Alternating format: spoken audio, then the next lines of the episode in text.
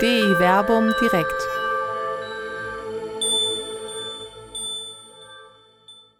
Zeit und Ewigkeit. Die Offenbarung unter Vorbehalt. Mit Dr. Till Magnus Steiner und Dr. Werner Kleine. Ich begrüße Sie herzlich hier im Berliner Plätzchen. Und sofern Sie uns im Internet äh, zuschauen, äh, auch während des Livestreams oder wenn Sie es nachschauen, ganz besonders begrüße ich Tich, Till in äh, Jerusalem.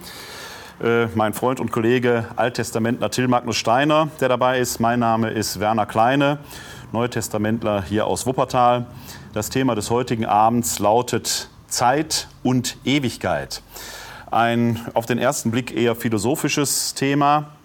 Wenn wir gleich in die äh, einige Texte der Heiligen Schrift schauen, schauen werden, werden wir feststellen, wie aktuell damals eigentlich schon solche Überlegungen waren, wie Zeit und Ewigkeit sich zueinander äh, verhalten. Ist Ewigkeit tatsächlich nur denkbar als eine in uns endliche hineinverlängerte Zeit, wo es irgendwie so ähnlich weitergeht wie hier auf der Erde? Oder wie können wir uns das vielleicht anders vorstellen? Wie stellen die Schriften der Heiligen Schrift sich das entsprechend vor? Äh, ich begrüße dich nochmal herzlich, Till, in Jerusalem. Hoffe, dass es dir gut geht. Du hast gerade vorhin gesagt, dass, wir da 34, dass ihr da 34 Grad habt. Hier in Wuppertal sind es nur 27, reicht aber für meinen Geschmack auch schon. Wir schauen heute vor allen Dingen in zwei Texte der Offenbarung des Johannes. Die Offenbarung des Johannes gilt als eine der vielleicht unverständlicheren Schriften innerhalb der Bibel, speziell des Neuen Testamentes. Das hängt sicherlich damit zusammen, dass die Offenbarung des Johannes eigentlich eben keine Voraussage einer Zukunft ist oder zukünftiger Ereignisse, sondern in sich eine Trostschrift, mit der der Seher Johannes, der sich nach eigener Auskunft auf der Insel Patmos befindet, speziell an sieben Gemeinden in Kleinasien wendet. Am Beginn der Offenbarung des Johannes finden wir die sogenannten sieben Sendschreiben. Und wenn man diese sieben Sendschreiben liest, dann stellt man fest, dass die Gemeinden dort von je eigenen Bedrohungen und Gefährdungen betroffen sind. Nur eine einzige findet in seinen Augen wirklich Gnade und sagt, ihr seid wirklich vorbildhaft. Und an diese sieben Gemeinden schickt er eben sein Schreiben, mit dem er die Gemeinden in einer offenkundigen Bedrohungslage stärken will. Aus den zeithistorischen Kontexten wissen wir, dass äh, es sich da speziell auch um eine Verfolgungssituation durch den römischen Staat handelt. Außerbiblisch gibt es etwa den äh, Brief Plinius des Jüngeren an den Kaiser Trajan, der sich in diesem Brief geradezu erkundigt, wie ist das eigentlich, wie soll ich mit diesen Menschen, die sich da Christen nennen, umgehen.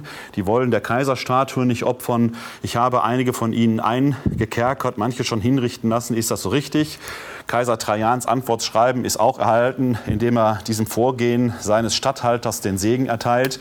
Und allein aus diesen Bemerkungen heraus können wir schon ungefähr erschließen, wie die Lage der Christen da in Kleinasien war. Es ging speziell auch, nicht nur, aber auch um den Kaiserkult. Äh, der im Hintergrund dieser Offenbarung des Johannes steht. Äh, können Christen dem Kaiser opfern? Einige gab es wohl, die das getan haben, weil sie gesagt haben, das ist ja irgendwie, äh, ja, ist halt nur eine Statue, äh, die von den Römern als Gottheit verehrt wird, aber für uns Christen ist das halt nichts, kann man halt opfern. Und da warnt der Seher Johannes vor, es geht also sehr stark auch um Identitätsfragen und das ist so dieses große Spiel, in dem es in der Offenbarung des Johannes geht. Für unser Thema heute Abend ist vor allen Dingen das Wechselspiel von Zeit und Ewigkeit von besonderer Bedeutung. Äh, der griechische Text spielt da mit besonderen Tempusformen. Das wird uns heute Abend nicht so zwingend äh, beschäftigen, aber ich will es trotzdem erwähnen. Das Griechische kennt eine Tempusform, die wir im Deutschen nicht nachbilden können. Das ist der sogenannte Aorist. Der Aorist bezieht sich auf einmalige punktuelle Handlungen. Und es ist bemerkenswert, dass äh, der Seher Johannes diesen Aorist immer dann verwendet, wenn es darum geht, festzustellen, ihr seid schon erlöst. Der Sieg ist schon errungen. Wo? Nämlich in Kreuzestod und Auferstehung Jesu Christi. Und mit diesem Zeitspiel baut er zwei Ebenen auf. Das zieht die gesamte Offenbarung des Johannes. Die eine Ebene ist die Zeitebene, in der wir uns hier auf Erden befinden, wo wir ein Werden und Vergehen erleben, wo wir ein zeitliches Nacheinander erleben, wo wir Höhen und Tiefen des Lebens erleben, Siege und Niederlagen und all das, was das Leben ausmacht. Und es gibt auf der anderen Seite eine andere Ebene in der Offenbarung des Johannes. Das ist die Ewigkeitsperspektive aus Sicht der Ewigkeit, wo alles eigentlich längst schon entschieden ist. Und die Frage ist jetzt, wie haben sich diese oder wie verhalten sich diese beiden Perspektiven eigentlich zueinander? Wie durchdringen die sich oder durchdringen die sich gerade nicht? Was hat die eine mit dem anderen zu tun? Und da haben wir jetzt zwei Texte speziell ausgesucht. Einmal aus dem fünften Kapitel der Offenbarung und später aus dem zwanzigsten Kapitel der Offenbarung, wo mit einem bestimmten Bild gearbeitet wird, wo man sehr schön dran zeigen kann, a, wie verhalten sich Zeit und Ewigkeit zueinander und damit verbunden auch die Frage, die viele Menschen heute bewegt, wie kann Gott eigentlich das Leid zulassen? Wieso gibt es das Leid überhaupt? Wieso erleben wir hier solche Dinge? Wie verhält sich eine behauptete Allmacht Gottes zur Freiheit der Menschen und so weiter und so weiter? Und wir werden versuchen, uns äh, da ein wenig auf die Spur zu machen. Till, ich denke, der Worte der Vorrede sind nun genug gewechselt. Wir fangen mal mit der Textarbeit nee, du musst an. Mir auch noch, du musst mir auch noch ein paar Sätze Vorrede geben. Dann bitte. Nach dann, der Einleitung von dir, weil ich da einfach anknüpfen möchte. Dann leg los. Du hast nämlich gerade nochmal, du bist rekurriert auf das Gottesbild und dann auch nochmal auf die besonderen Verbformen, Verbzeitformen des Griechischen. Und auf beides möchte ich anknüpfen.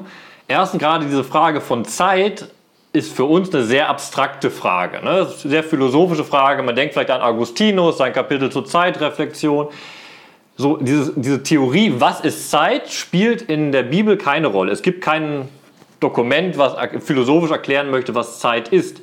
Aber Zeit ist eine Grundkategorie dessen, was wir in der Bibel finden. Äh, es gibt im Judentum den berühmten Rabbiner Abraham Heschel, der gesagt hat, das Judentum ist eine Religion der Zeit. Denn es geht immer um die Heiligung der Zeit. Das, wie ich mich selbst zu Gott verhalte, ist mein zeitiges Sein. Die Frage, wie ich mein Sein realisiere. Und da sind wir genau beim Gottesbild, nämlich, wenn wir sagen, Gott ist das Sein schlechthin, Gott ist ewig, ich bin zeitlich und vergänglich, dann haben wir genau diese doppelte Sache, mit der wir heute kämpfen. Vergänglichkeit und Ewigkeit, Zeitlichkeit und Ewigkeit. Und damit sind wir zutiefst bereits beim äh, Gottesbild von der Offenbarung. Offenbarung ja, manche kennen das vielleicht. Gott ist das Alpha und das Omega, das Anfang und Ende. Und in Offenbarung 1.4 wird Gott beschrieben als Gott der Seiende, der war und der kommt. Und da möchte ich kurz anknüpfen ans Hebräische, weil es ganz spannend ist. Im Griechischen heißt hier der Seiende eine Partizipform dann eine Vergangenheitsform eine Zukunftsform. Das heißt eben, Gott ist der Ewige, der aber war und der sein wird. So, jetzt springe ich, mache einen kleinen Sprung. Wir sind nicht im Hebräischen hier, ne? die Offenbarung wurde in Griechisch geschrieben. Aber im Hebräischen habe ich eine Besonderheit, dass es nicht diese Kategorien von Zeit bei Verbformen gibt, wie wir sie aus dem Europäischen kennen, sondern das hebräische Denken ist von zwei Möglichkeiten geprägt. Es gibt Handlungen, die sind abgeschlossen, sogenannte Perfekter, und es gibt Handlungen, die sind noch nicht abgeschlossen, Imperfekter. Diese Kategorien können sich aber vertauschen. Das heißt, in der Grammatik kann ich unabgeschlossene Handlungen in der Vergangenheit haben. Das heißt eben, Zeit ist eine sehr dehnbare Kategorie. Das heißt zum Beispiel auch, ich, in der eigenen Perspektive beziehe ich mich immer auf die Kategorien des Alten. Zum Beispiel im Judentum dieses Ich habe selbst Anteil am Exodus. Ich bin mit ausgezogen zeitlich nicht möglich, wenn wir unsere Achse denken. Ne? Ich bin schon viel weiter linear auf der Zeitachse als das Exosereignis. Aber dieses Exosereignis kann im Judentum als noch nicht vollendet gedacht werden, weil die komplette Befreiung noch aussteht. Also wieder Rückbezug eigentlich. Das heißt, diese Kategorien, die wir im deutschen Denken haben, Vergangenheit, Gegenwart, Zukunft, sind zumindest im Bibelhebräischen ganz anders zu denken. Und das genau spielt hinein in dieses Gottesbild, dass Gott eben gedacht werden kann als der, der ist, das absolute Sein, der Ewige, der aber zugleich auch werden kann in der Gegenwart.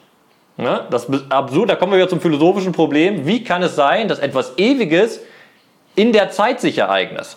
Und wie verhält sich das Zeitliche, das Vergängliche zum Ewigen? Da können wir vielleicht äh, später an späterer Stelle noch mal einen kleinen Ausflug in die Naturwissenschaft unternehmen. Äh, das wird dann sehr spekulativ werden, das will ich gerne zugeben, aber es gibt naturwissenschaftlich durchaus ein Phänomen, wo man diese beiden Faktoren auch zumindest, sagen wir mal, so zusammendenken kann, dass sie dem theologischen Aspekt, den wir heute hier etwas hervorstellen, nicht widerspricht. Ich will nicht sagen, dass es ein Beweis für die theologische Theorie ist, die wir entwickeln, aber es widerspricht ja zumindest nicht oder es ergänzt sie. Aber wo du das ansprichst, das ist für mich auch immer so ein Faszinosum. Wir haben vorhin über, diesen, über, über das Ich bin da ein wenig gescherzt. Äh, aber es ist ja die Transkription, zumindest im Deutschen, ich bin der, ich bin da, äh, des Gottesnamens aus, äh, was ist das, Exodus 3,18, glaube ich, ne? Ja? Äh, was man ja aber so eigentlich nur partiell, äh, partiell so übersetzen kann. Man müsste ja eigentlich auch sagen können, wenn ich das richtig verstehe, ich bin der ich war, ich war der ich sein werde, ich werde sein der ich bin. Diese ganzen Wechselspiele könnte man theoretisch ja damit hineinnehmen, weil das Hebräische eben diese Zeit, diese Tempusformen, wie wir sie im Deutschen oder in den indogermanischen Sprachen haben, so gerade nicht kennt. Genau, das, um das zu verdeutlichen, was da steht, ist Echie, Asher, Ichie. Das sind beides, dieses, was ich eben angesagt habe, diese imperfekter Form, etwas noch nicht abgeschlossenes. Also wenn man konsequent in unserem System übersetzen würde, würde man sagen, äh, ich werde sein, der, der ich sein werde. Und da muss man aber zurückdenken, wenn Gott der Ewige ist, dann beweist er sich in der Zeit als der eigentlich immer schon ist, aber als der noch nicht in der Zeit ist. Und, und dieser, dieser Memoria-Aspekt, den du vorhin bei Exodus äh, angesprochen hast, der, wenn, wenn Juden heute Exod, das Pascha feiern, Exodus feiern, dass sie quasi selber mit ausziehen, das ist ja ein Gedanke, der uns zumindest in der römisch-katholischen Tradition in der, im Eucharistieverständnis auch nicht fremd ist. Ne? Wenn wir Eucharistie feiern, stehen wir quasi mit im Abendmahlsaal oder im Festsaal Gottes. Ne? Wir sind in der Zeit, heute im Jahr 2017, aber wir sind quasi ausgespannt in diese äh, äh, beiden Dimensionen, dass wir quasi im Festsaal Gottes das Abendmahl schlechthin feiern, was ja übrigens auch mit einer Anspielung auf äh, die Offenbarung des Johannes sogar ganz handfest gemacht wird. In der Offenbarung des Johannes im vierten Kapitel singen die Engel am Thron Gottes ja das dreimalige Heilig. Und äh, der Priester fordert uns in der Eucharistiefeier ja auf, so stimmen wir ein in den Hochgesang der himmlischen Heere und dann singen wir dieses dreimalige Heilig der ja eben sagt, wir stimmen ein, nicht wir tun so als ob oder wir singen jetzt das Lied, das da irgendwie überliefert ist, sondern der Gedanke ist ja genau, dass wir da auch in diese Art der wir sprechen dann von Vergegenwärtigung äh, hineintreten. Also der Aspekt ist uns zumindest theologisch, auch vom liturgischen Verständnis gar nicht so fremd. Der ist eigentlich da. Ob wir ihn immer verstehen und nachvollziehen, ist ja eine andere Frage. Ja. Und das ist eben noch eine zweite Vorbemerkung. Das ist ja Zeit. Wenn wir über Zeit reden, ist Zeit Teil der Schöpfung. Weil vor der Schöpfung, wenn wir in Genesis 1 gucken, gab es ja keine Zeit. Genesis 1 erzählt ja, das, was für uns Zeit ist, etwa ein Ablauf, ein Wechsel von, also Sonnenaufgang, Sonnenuntergang, Vegetationsaufblühen, Abblühen. Das ist ja erst durch die Schöpfung geschaffen. Das heißt, Zeit ist ein Ergebnis der Schöpfung. Der erste Schöpfungstag, der zweite Schöpfungstag. Das heißt, vor der Schöpfung gab es keine Zeit. Was wir im Kolosserbrief und durch den Kolosserbrief im, Erst, äh, im, im, im, Glaubensbekenntnis ja auch haben, Christus äh, aus Gott geboren vor aller Zeit. Der war quasi vor der Schöpfung schon da, weil er aus der Sphäre des Göttlichen, sage ich mal, schwieriger Begriff, wie ich den gerade formuliere, aber weil er im Prinzip aus dem Sein Gottes herausstammt, wo die Zeit als solches noch gar nicht existent war. Und da ist unser Problem, weil wir Teil der Schöpfung sind, können wir nur in den Kategorien der Schöpfung denken. Also unser Denken ist geordnet durch Richtig. Raum und Zeit. Genau. Raum und Zeit sind aber Kategorien der Schöpfung, nicht des, Geschöpfer, äh, des Schöpfers. Und das, macht, und das macht die Sache dann direkt äh, auch gerade in der Bildsprache. Und da finde ich die Offenbarung des Johannes eben auch so bemerkenswert. Paulus übrigens greift diese jüdische Denkweise auch auf. Er spricht mehrfach in seinen Briefen, äh, ähm, das Zeitliche ist vergänglich, das Ewige ist unvergänglich. Also der hat diesen Gedanken auch, wobei der Paulus sich noch nicht so damit befasst, wie verhalten sich Zeit und Ewigkeit jetzt zueinander. Ist mehr das Thema der Texte heute. Aber es ist genau dieses Wechselspiel, das der Seher Johannes quasi deutlich machen will. Alles, was sich in der Zeit ereignet, ist ewigkeitsrelevant. Und ich will jetzt noch nicht die Quintessenz auflösen, aber die Ewigkeit ereignet sich in der Zeit. Gleichzeitig ist natürlich das Ewige, du hast es gerade angedeutet, für uns eigentlich auch nicht vorstellbar, weil unsere Gehirne auf Zeit und Raum gepolt sind. Wir denken immer direkt bildlich oder gegenständlich. Wir denken immer direkt in zeitlichen Abläufen, in einem Vor- und einem Nacheinander. Wir können eigentlich in diesem Sinne pure, reine Gegenwart hier auf der Erde gar nicht empfinden. dann in diesem Moment, wo ich sage, jetzt halte ich den Moment fest, ist der schon Vergangenheit. Das fließt uns ja hier so durch. Ewigkeit kennt eben dieses Werden und Vergehen, dieses Nacheinander nicht mehr. Ewigkeit würde man definieren können in diesem Sinne als pure, reine Gegenwart, in der es kein Werden und Vergehen in diesem Sinne mehr gibt. Etwas, was für uns, völlig was, was für uns eigentlich völlig unvorstellbar ist. Ne? Aber ich würde sagen, ehe wir uns jetzt hier eine zeitphilosophische oder sprachphilosophische ja, das war ein bisschen äh, Diskussion verlegen, die, die ich hochinteressant ist und wichtig für das Thema übrigens auch ist, äh, schauen wir vielleicht doch mal in den ersten Text hinein. Genau, ich lese einmal vor aus der Offenbarung, aus dem fünften Kapitel, die Verse 1 bis 7. Da sind wir gerade in der Thronsaalvision.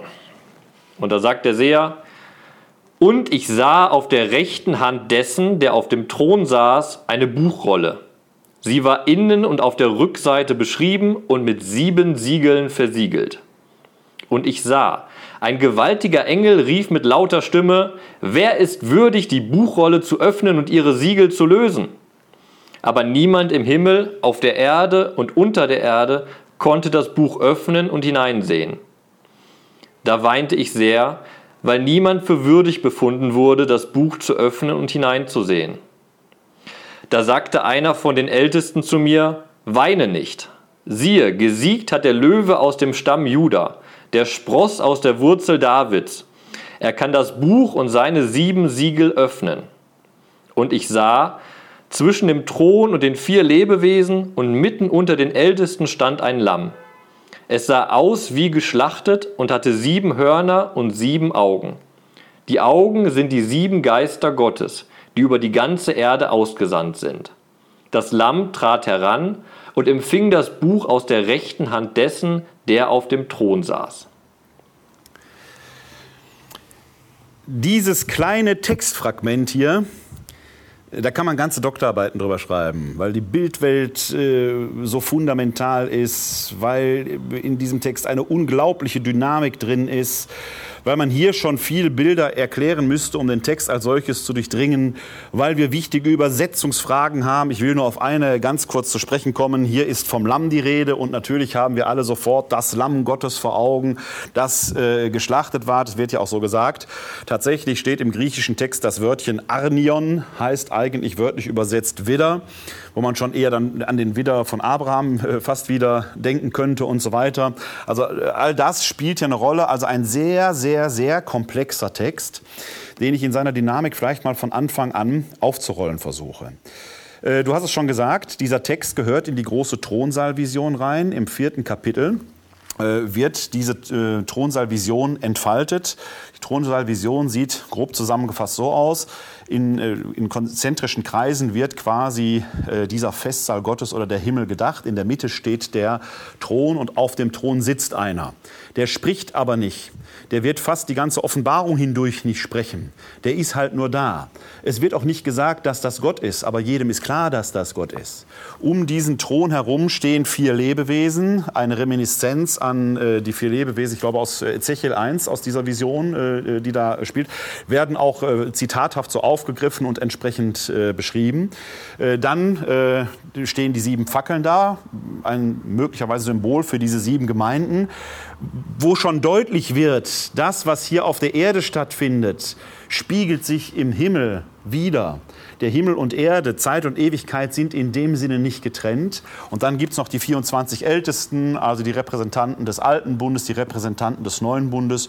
Und in dieser Vision findet halt die große himmlische Liturgie statt, wo auch das dreimalige Heilig, Heilig, Heilig ist der Herr Gott, der Herrscher über die ganze Schöpfung im achten Vers des vierten Kapitels zitiert wird. Und jetzt plötzlich geschieht dieser Szenenwechsel, der eingeleitet mit dem Und ich sah, also es wird etwas Neues eingeführt. Der Seher sieht auf der rechten Hand dessen, der auf dem Thron sitzt, der immer noch nicht Gott genannt wird, eine Buchrolle. Und von dieser Buchrolle wird dezidiert gesagt, sie sei innen und außen, also innen und auf der Rückseite beschrieben. Also ein Schriftstück, eigentlich kein Buch, sondern eine Buchrolle. Bücher in unserem Sinne gab es damals ja nicht, sondern eben Buchrollen, die über und über beschrieben ist. Macht natürlich neugierig, was steht da drauf. Erfahren wir aber nicht. Denn dieses Buch ist mit sieben Siegeln versiegelt und niemand ist in der Lage, diese Siegel zu eröffnen. Das Lamm, das gleich auftreten wird, Arnion, Widder. Wir bleiben bei Lamm, weil es die gebräuchliche Terminologie ist, die äh, sich äh, da etabliert hat. Das wird in der Lage sein, die Siegel zu öffnen.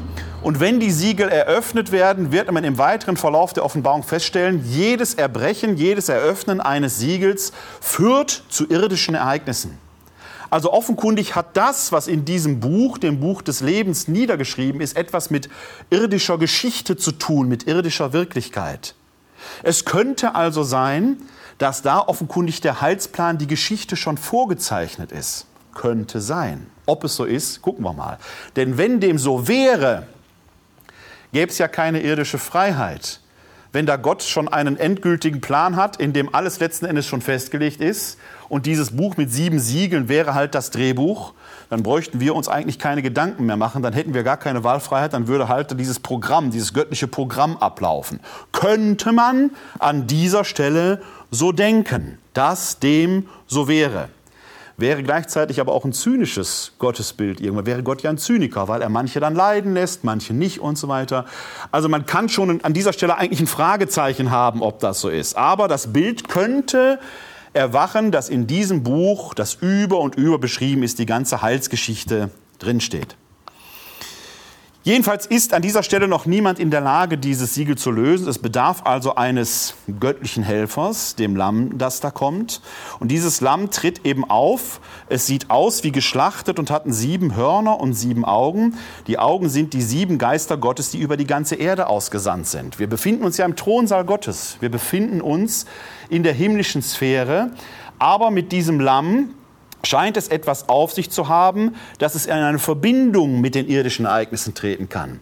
Zumindest sind die Augen eben die sieben Geister Gottes, die über die ganze Erde ausgesandt sind. Dieses Lamm wird also eingeführt als eine Figur, die sowohl eine Rolle in der himmlischen Liturgie, dem Thron Gottes nahestehend steht. Es ist die einzige Figur, die aus der Hand Gottes etwas empfangen kann. Es gibt also eine intensive Beziehung zu dem, der auf dem Thron sitzt, der gar nicht Gott genannt wird. Gleichzeitig hat dieses Lamm etwas, was in Verbindung mit dem irdischen Sein treten kann. Äh, also wir haben hier eine etwas rätselhafte Einführung in die Thematik, wo noch viele Fragen offen bleiben, was übrigens für einen hervorragenden Autor spricht. Wenn der am Anfang schon alle Fragen beantworten würde, würde ja keiner sein Buch zu Ende lesen. Aber hier werden eben viele Fragen aufgeworfen. Eine Sache ist mir noch wichtig zu erwähnen in dieser Einführung, das ist der Vers 3. Aber niemand im Himmel, auf der Erde und unter der Erde konnte das Buch öffnen. In diesen wenigen Worten, die der Seher hier entfaltet, wird quasi dieses antike Weltbild, dieses alte jüdische Weltbild auch aufgemacht. Wir Lebenden befinden uns auf der Erde. Unter der Erde, in der Unterwelt, ist das Totenreich, ich glaube hebräisch Sheol, ne, die, die Schattenwelt. Und dann gibt es den Himmel, die Sphäre Gottes. Eigentlich sind sogar sieben Himmel, die sieben Planeten, Schalen, wie man sie damals dachte. Äh, Gott thront dann quasi im siebten Himmel. Also in der gesamten Schöpfung, der sichtbaren und der nicht sichtbaren Welt, gibt es keinen, der befähigt ist, diese sieben Siegel zu öffnen, außer eben jenem Lamm. Gleichzeitig führt der Seher Johannes hier ein, dass das, was nun kommt, die Schöpfung in ihrer Gesamtheit betrifft. Eben im Himmel, auf der Erde und unter der Erde. Nichts ist von dem ausgenommen, was im Folgenden erzählt werden wird. Aber es bleibt rätselhaft, oder die große Frage, die hier steht, ist jetzt nicht nur, wer kann denn die sieben Siegel lösen, die wird ja quasi schon beantwortet, sondern die große Frage ist, was steht eigentlich in diesem Buch, von dem ja betont wird, dass es über und über beschrieben sei. Genau, der Text gibt uns mehr Rätsel auf, also dem Leser selbst, die er entschlüsseln muss. Und wir haben eben im Vorgespräch auch schon kurz erwähnt, gerade bei dem Buch muss man einfach viel heranbringen. Es ist keine klare Rede, sondern es ist eine Symbolsprache, die sich hat. Da mischen sich Symbole aus der antiken Welt, aus dem griechischen Denken mit der alttestamentlichen Welt und vielen Anspielungen, die man so langsam nacheinander aufschlüsseln muss. Aber selbst das Aufschlüsseln gibt uns heute nicht hundertprozentig die Wahrheit des Textes wieder. Also sagt nicht genau, was die Aussage ist. Ich will das einfach mal deutlich machen. Was du schon gesagt hast, Äh, Im Zentrum dieses kurzen Fragmentes, Textes, den wir gelesen haben, gibt es zwei wichtige Sachen. Die werden auch sprachlich sehr schön. Äh, achtmal rekurriert der Text äh, auf die sieben Siegel, also das Buch mit den sieben Siegeln steht im Zentrum. Und dann viermal wird dieser Begriff würdig auf, auf den Tisch gebracht und herumgeholt. Also genau das, das Lamm und das Buch stehen im Mittelpunkt. Und bei beiden kann man sich fragen, welche Bedeutung das hat. Gehen wir einfach mal vom Text. Ich will vom Anfang noch mal ein bisschen aufdröseln, um die verschiedenen Bildwelten wahrzunehmen. Du hast gesagt eben schon, das erste ist, wir sehen jemand auf einem Thron. Erste Assoziation auch da im Alten Testament ist der, der auf dem Thron ist, der König. Gott kann König sein, also da auch Aufschlüsselung von Gott ist König. Und die rechte Hand hat jetzt eine besondere Symbolbedeutung. Äh, im Alten Testament ist die rechte Hand, die rechte Hand Gottes immer die handelnde Hand, die Macht, die Kraft. Wenn Gott handelt, handelt er mit seiner rechten Hand. Also, wenn hier angespielt wird auf die Kraft und Macht Gottes, dann wird das mit dem Buch der sieben Siegel verbunden. Ne? Diese Kraft und Macht hängt zusammen mit diesem Buch. Vom, äh, vom Griechischen herkommen können wir noch darauf anspielen, die rechte Hand ist auch ein Symbol für Glück und für Heil, für gelingendes Handeln, für eine Heilsgeschichte, für eine Rettung. Haben wir, haben wir mit dem Begriff der Rettung haben wir eine Verbindung aus alttestamentlichen Denken und griechischen Denken auch. Also könnte man an das Buch direkt heranbringen, das Buch könnte mit Heil, mit Rettung und mit göttlichem Handeln zu tun haben. Das sind einfach so Möglichkeiten, die sich aufschließen. Und dann wird das Buch weiter beschrieben. Und du hast eben schon gesagt, das Buch ist von innen und von außen, beziehungsweise nicht das Buch, sondern die Buchrolle ist von innen und außen beschrieben. Und da haben wir mehrere, das ist eine Anspielung aufs Alte Testament. Erstens haben wir im Buch Exodus die Bundestafeln, wo deutlich gesagt wird, sie waren rundherum beschrieben. Und im Alten Testament bedeutet das in dem Falle, dass man da nichts mehr hinzufügen kann und nichts mehr streichen kann. Ja, bei der Bundestafel, das heißt, Bundestafeln sind das Gesetz Gottes, wird Israel gegeben. Das Gesetz steht auf diesen Tafeln und von diesem Gesetz kann nichts weggenommen und nichts hinzugefügt werden. Das heißt, hier könnte das Bild anspielen, dass das, was in der Rolle steht, endgültig ist. Es ist nicht mehr veränderbar. Das, was da drin ist, kann nicht verändert werden. Ähm, das haben wir zum Beispiel auch noch in einem anderen äh, Beispiel, wo es noch näher dran ist als an dem Text in Ezechiel. Ich glaube, im zweiten Kapitel ist es. Da wird dem Propheten auch eine Rolle vorgelegt, die innen und außen komplett beschrieben ist und da drauf steht Trauer, Klage, Schrei. Und der Inhalt der Schrift ist das hineinbrechende Gericht, was da sich niedergeschrieben ist. Unaufhaltsame Entscheidung, die Gerichtsentscheidung Gottes, das Unheil wird kommen. Und das ist festgeschrieben in dieser, in dieser Schrift. Aber wir haben eben auch andere Symboliken, die mitspielen. Zum Beispiel die sieben Siegel könnte man im Griechischen auch an ein, an ein Testament herantragen. In der griechischen Welt wurden Testamente mit fünf oder mit sieben Siegeln abgeschlossen, damit sie nicht geöffnet wurden während des Lebens noch. Also eine endgültige Verfügung wäre das Beispiel, was dann da mitschwingen würde. Da sehen wir schon, wir haben also mehrere äh, Verstehensmöglichkeiten, die der Text heranträgt und bedeutet. Und dann möchte ich zur zweiten Sache gehen, eben zum Lamm. Was du gesagt hattest, was man dieses äh, Arnion kann man auch mit Widder übersetzen, wird aber auch oft mit Lamm übersetzt. Die wichtige Unterscheidung ist eben, dass im Johannesevangelium und in der Offenbarung zwei verschiedene Wörter benutzt werden. Ne? Und ich bin schon dafür, dieses Arnion als Lamm zu übersetzen. Erstens, weil es auch ganz deutlich mit, der, mit dem Bild der Schlachtung dabei ist. Und weil der Kontrast, ich glaube, in dem Text einfach angelegt ist, wer ist denn das Lamm? Und der Älteste sagt ja sehr, sehr deutlich, weine nicht. Siehe, es ist der Löwe aus dem Stamm Juda, der Spross Davids. Also, angespielt wird hier erstens auf die Worte Jakobs im Buch Genesis über Juda. Da wird sein Sohn Juda wird als Löwe bezeichnet, als Anführer Israels. Das wird nachher zum messianischen Titel. Genauso wie der zweite Begriff, den wir kennen, Spross Davids, Wurzel Davids, auch ein messianischer Titel. Und beide, also der Spross Davids ist der Anspielung auf das Königtum Davids mit seiner Macht, mit seiner Ausübungskraft. Und diese beiden Macht-Kraft-Symbole, also Löwe und David, werden kontrastiert mit dem Lamm, das geschlachtet ist. Das Lamm ist eben nicht der kraftvolle, machtvolle, sondern gerade, und da wird es ein bisschen absurd für den Leser, gerade weil es geschlachtet wurde, ist es das, der einzige, oder ist es das einzige, was würdig ist, dieses Buch zu öffnen. Und der Text sagt danach, das haben wir nicht weitergelesen, am Ende des Kapitels heißt es dann, nur das Lamm ist würdig, Macht zu empfangen, Reichtum und Weisheit, Kraft und Ehre, Lob und Herrlichkeit. Das schwache, geschlachtete Lamm ist der eigentliche Besitzer der Macht. Und er empfängt das Buch. Und mit dem Buch empfängt er dann auch die Macht aus der rechten Hand Gottes. Eine sehr, sehr schöne Metaphorik, die sich da aufbaut, dass gerade in der Schwäche die Kraft und die Würdigkeit liegt. Und dann kann man auch wieder. Ja, bitte. Und dann siehst du eben auch noch, wenn dieses Machtsymbolik aufnimmt, diese Übergabe des Buches, Gott gibt das Buch dem Lamm, empfängt es. Das heißt, Macht wird transferiert aus der Machthand, aus der rechten Hand, wird etwas, was mit Macht zu tun hat, dieses Buch, an den Machtausübenden übergeben. Und der Ausübende ist eigentlich der Schwache. Gleichzeitig ist ja bemerkenswert, dass dieses Lamm wie geschlachtet aussieht. Es scheint also Schlachtungsmerkmale an sich zu tragen. Eine Schlachtung überlebt ein Lamm normalerweise nicht, aber es ist ja jetzt da. Das heißt, für den kundigen Leser, und wir gehen mal davon aus, dass die Erstleserinnen und Leser so kundig waren, wird hier natürlich sofort diese Christus-Symbolik greifbar. Es handelt sich hier eben um den, der vom Kreuzestod auferstanden ist, von, der ja auch die Wundmale an sich trug, aber eben wieder lebte.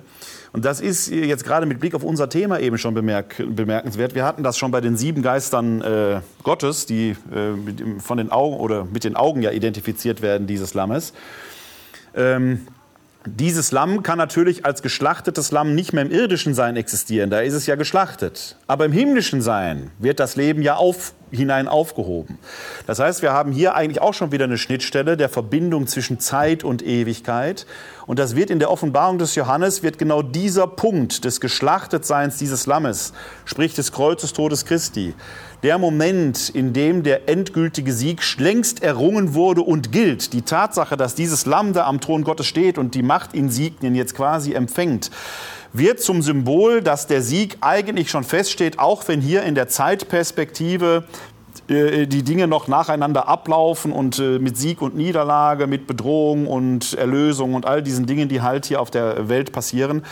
Ähm, so da sind, äh, in der Perspektive für die Glaubenden, und das ist ja die Intention, die der Johannes dann mit seiner Schrift verbindet, ist, äh, überlegt, für was ihr euch hier auf der Erde in der Zeitlinie entscheidet, denn der endgültige Sieg steht fest. Mit Blick auf diesen endgültigen Sieg könnt ihr eigentlich mehr oder weniger gelassen eurem Schicksal entgegengehen. Entscheidet ihr euch jetzt aber hier auf der Erde quasi für das Falsche, könnte genau das sein, dass ihr im End, aus Sicht der Ewigkeit auf der, plötzlich auf der falschen Seite steht. Es ist eben nicht egal, wie ihr handelt.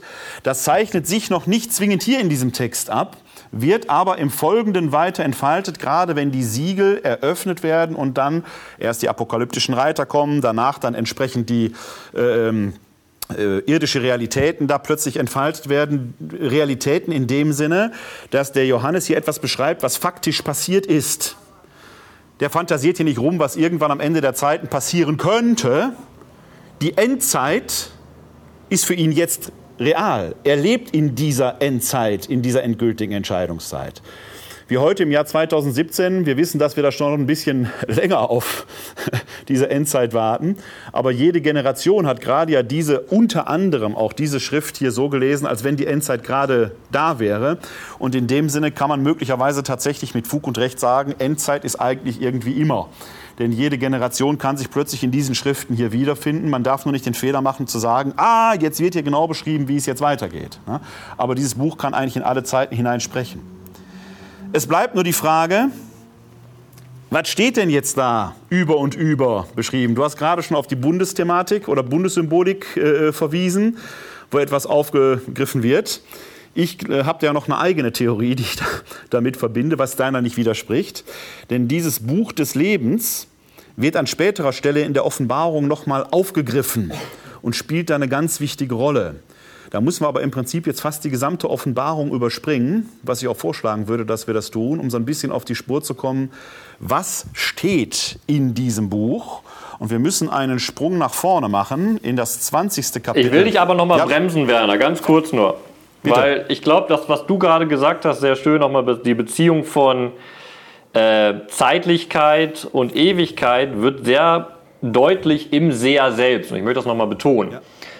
Eben dieses genau, das Endzeitliche steht fest, die Ewigkeit ist entschieden, aber aus der Perspektive der Zeit Richtig. ist es noch nicht entschieden. Genau. Das wird genau deutlich an der Person des Sehers.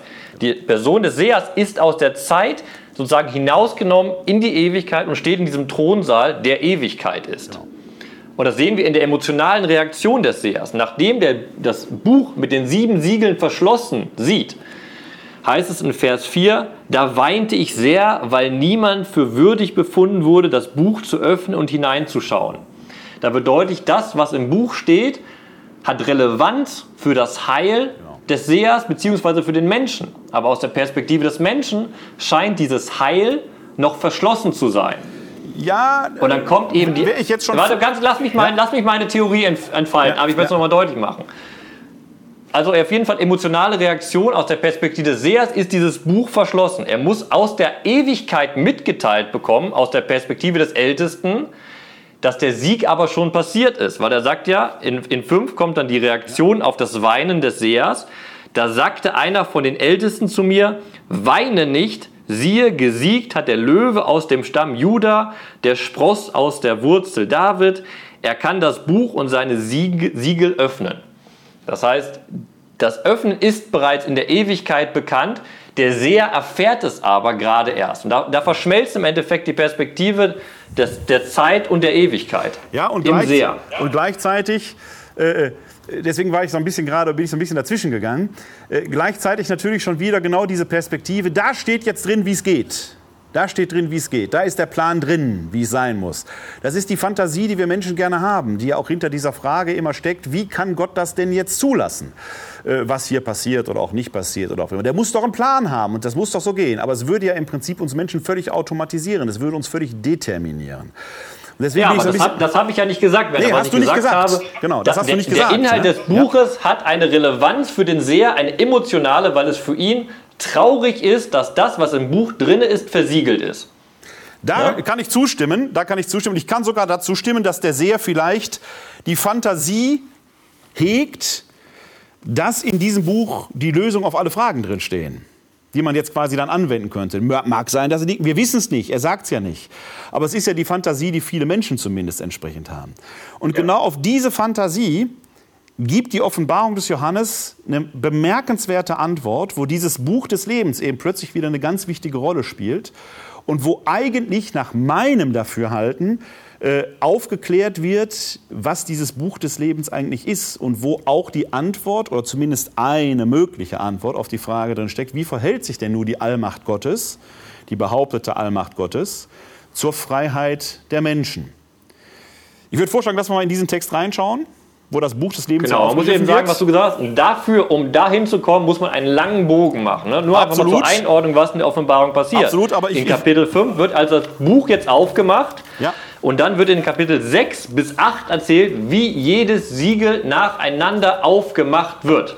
Wobei bemerkenswert ist, und da greife ich nochmal deine, äh, deinen Hinweis auf, dass der Seher ja quasi zwischen Zeit und Ewigkeit jetzt steht und vermittelt.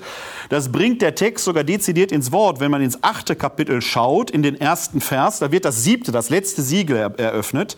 Da heißt es, als das Lamm das siebte Siegel öffnete, trat im Himmel Stille ein, etwa eine halbe Stunde lang einer äh, meiner Lieblingsverse aus der ganzen Bibel. Erstmal, weil dezidiert erwähnt wird, dass es im, das ist in meinen Augen die einzige Stelle, wo das Wort Stille in dem Sinne wirklich mal auftaucht. Äh, Absolut, ja. Und das wird hier, das wird hier ähm, so hervorgehoben, dass man sonst äh, eigentlich davon ausgehen muss, im Himmel ist es vieles, nur nicht still. Also das, äh, der Himmel scheint eine eher laute Angelegenheit äh, zu sein, eine sehr festive äh, Angelegenheit. Also jetzt tritt im Himmel eine Stille ein, etwa eine halbe Stunde lang, keine ganze Stunde, also etwas äh, nicht Perfektes, also nur einen Wimpernschlag aus Sicht der Ewigkeit. Und das Bemerkenswerte ist ja, dass aus Sicht der Ewigkeit dieses aoristische Denken, es ist etwas Punktuelles, etwas Singuläres. Das hat eher was von Singularität. Zeit und Raum existieren ja gerade in diesem Sinn im Himmel nicht. Jetzt tritt aber eine halbe Stunde ein. Halbe Stunde ist ein Zeitphänomen. Hier berühren sich quasi an dieser Stelle mit der Eröffnung des siebten Siegels Himmel und Erde, Zeit und Ewigkeit. Es ist genau die Schnittstelle, an der, wie du sehr zu Recht gesagt hast, der Seher steht. Der steht quasi, wie soll ich sagen, mit beiden Beinen in der Zeit und reckt seinen Geist quasi in den Himmel hinein und äh, versucht das jetzt hier quasi ins Wort zu bringen. Unter anderem äh, geht, du hast jetzt gerade schon so ein wenig referiert, was äh, da mit den sieben Siegeln ist. Äh, es erschallen dann ja noch sieben Posaunen, sieben Schalen des Zornes werden ausgegossen. Also die ganze Geschichte mit ihren Höhen und Tiefen wird quasi auch als, ja, von Gott verursacht gedacht. Das ist bemerkenswert. Ne? Selbst das, was auf der Erde als schlecht erscheint, subjektiv von Menschen auch als schlecht empfunden wird, wird nicht in dem Sinne von Gott ferngehalten, sondern es, es hat irgendwo auch seine Ursache in Gott. Nicht, dass Gott das will, das ist eine andere Frage, aber es wird nicht dieser merkwürdige Dualismus aufgemacht. Es gibt in meinen Augen im 18. Kapitel eine wunderbare Satire auf den äh, Kaiserkult, über den haben wir im Vorgespräch schon kurz gestanden, wäre mal ein eigenes Thema wert, den zu entfalten, würde jetzt hier zu weit führen. Und dann landen wir, äh, bevor dann äh, die große Vision von der neuen Welt Gottes von der ja dezidiert sogar gesagt wird, dass sie keine Sonne und keinen Mond mehr hat, weil Gott in ihr selbst da ist. Sonne und Mond aus der Schöpfungsgeschichte her bekannt, schon die Taktgeber der Zeit. Also zum Schluss der Offenbarung, wo die Vollendung der Welt ist, das himmlische Jerusalem, gibt es eben keine Zeit in diesem uns bekannten Sinn mehr. Die großen Taktgeber braucht es eben nicht mehr. Bevor es soweit ist, kommt eine Gerichtsvision. Im 20. Kapitel die Verse 11 bis 15. Und siehe Werner, da, da du gleich deine Theorie wahrscheinlich direkt vortragen willst, lese ich die Verse durch, damit du, deine vorlesen, Theorie Aber das wollte ich ganz kurz okay. sagen. Und siehe da, da taucht dieses Buch des Lebens plötzlich wieder auf. Leg Gucken los. wir gleich mal, wie du das erklären möchtest. Leg los. Also in Kapitel 20, die Verse 11 bis 14. Dann sah ich einen großen weißen Thron und, der, und, auf, und den, der auf ihm saß, vor seinem Anblick flohen Erde und Himmel und es gab keinen Platz mehr für sie. Ich sah die Toten vor dem Thron stehen, die Großen und die Kleinen. Und Bücher wurden aufgeschlagen. Und ein anderes Buch, das Buch des Lebens, wurde geöffnet. Die Toten wurden gerichtet, nach dem, was in den Büchern aufgeschrieben war, nach ihren Taten. Und das Meer gab die Toten heraus, die in ihm waren und der Tod und die Unterwelt gaben ihre Toten heraus, die in ihnen waren. Sie wurden gerichtet, jeder nach seinen Taten. Der Tod und die Unterwelt aber wurden in den Feuersee geworfen. Das ist der zweite Tod, der Feuersee. Wer nicht im Buch des Lebens verzeichnet war, wurde in den Feuersee geworfen. Das ist jetzt eine bemerkenswerte Wendung im Text, dass plötzlich neben diesem Buch des Lebens, ich weise noch mal darauf hin, von dem ja im fünften Kapitel gesagt wurde, dass es über und über beschrieben war, plötzlich die Bücher von Lebenden auftauchen, die mit diesem Buch des Lebens abgeglichen werden. Das heißt, ich wiederhole den Vers nochmal, du hast ihn gerade vorgelesen, und Bücher wurden aufgeschlagen, nämlich die Bücher der Lebenden, und ein anderes Buch, das Buch des Lebens, wurde geöffnet. Die Toten wurden gerichtet nach dem, was in den Büchern aufgeschrieben war, nach ihren Taten. Der griechische Text spricht hier von Erga, also Werken, von dem, was man tatsächlich äh, mit den Händen, mit den Füßen, mit dem Leib überhaupt gewirkt und getan hat. Das kann gut sein, das kann schlecht sein. Es wird jedenfalls an diesem Buch des Lebens abgeglichen. Jetzt stellt sich die Frage, wie hat denn dieses Buch des Lebens, das über und über voll beschrieben war, von dem wir vorhin zumindest ansatzweise ja gesagt haben, es ist mit sieben Siegeln versiegelt, keiner kann es öffnen, keiner weiß, was drin steht. Es scheint irgendwas mit dem Wissen Gottes zu tun zu haben. Was hat dieses Buch jetzt mit den Büchern der Lebenden zu tun, äh, die jetzt da abgeglichen werden?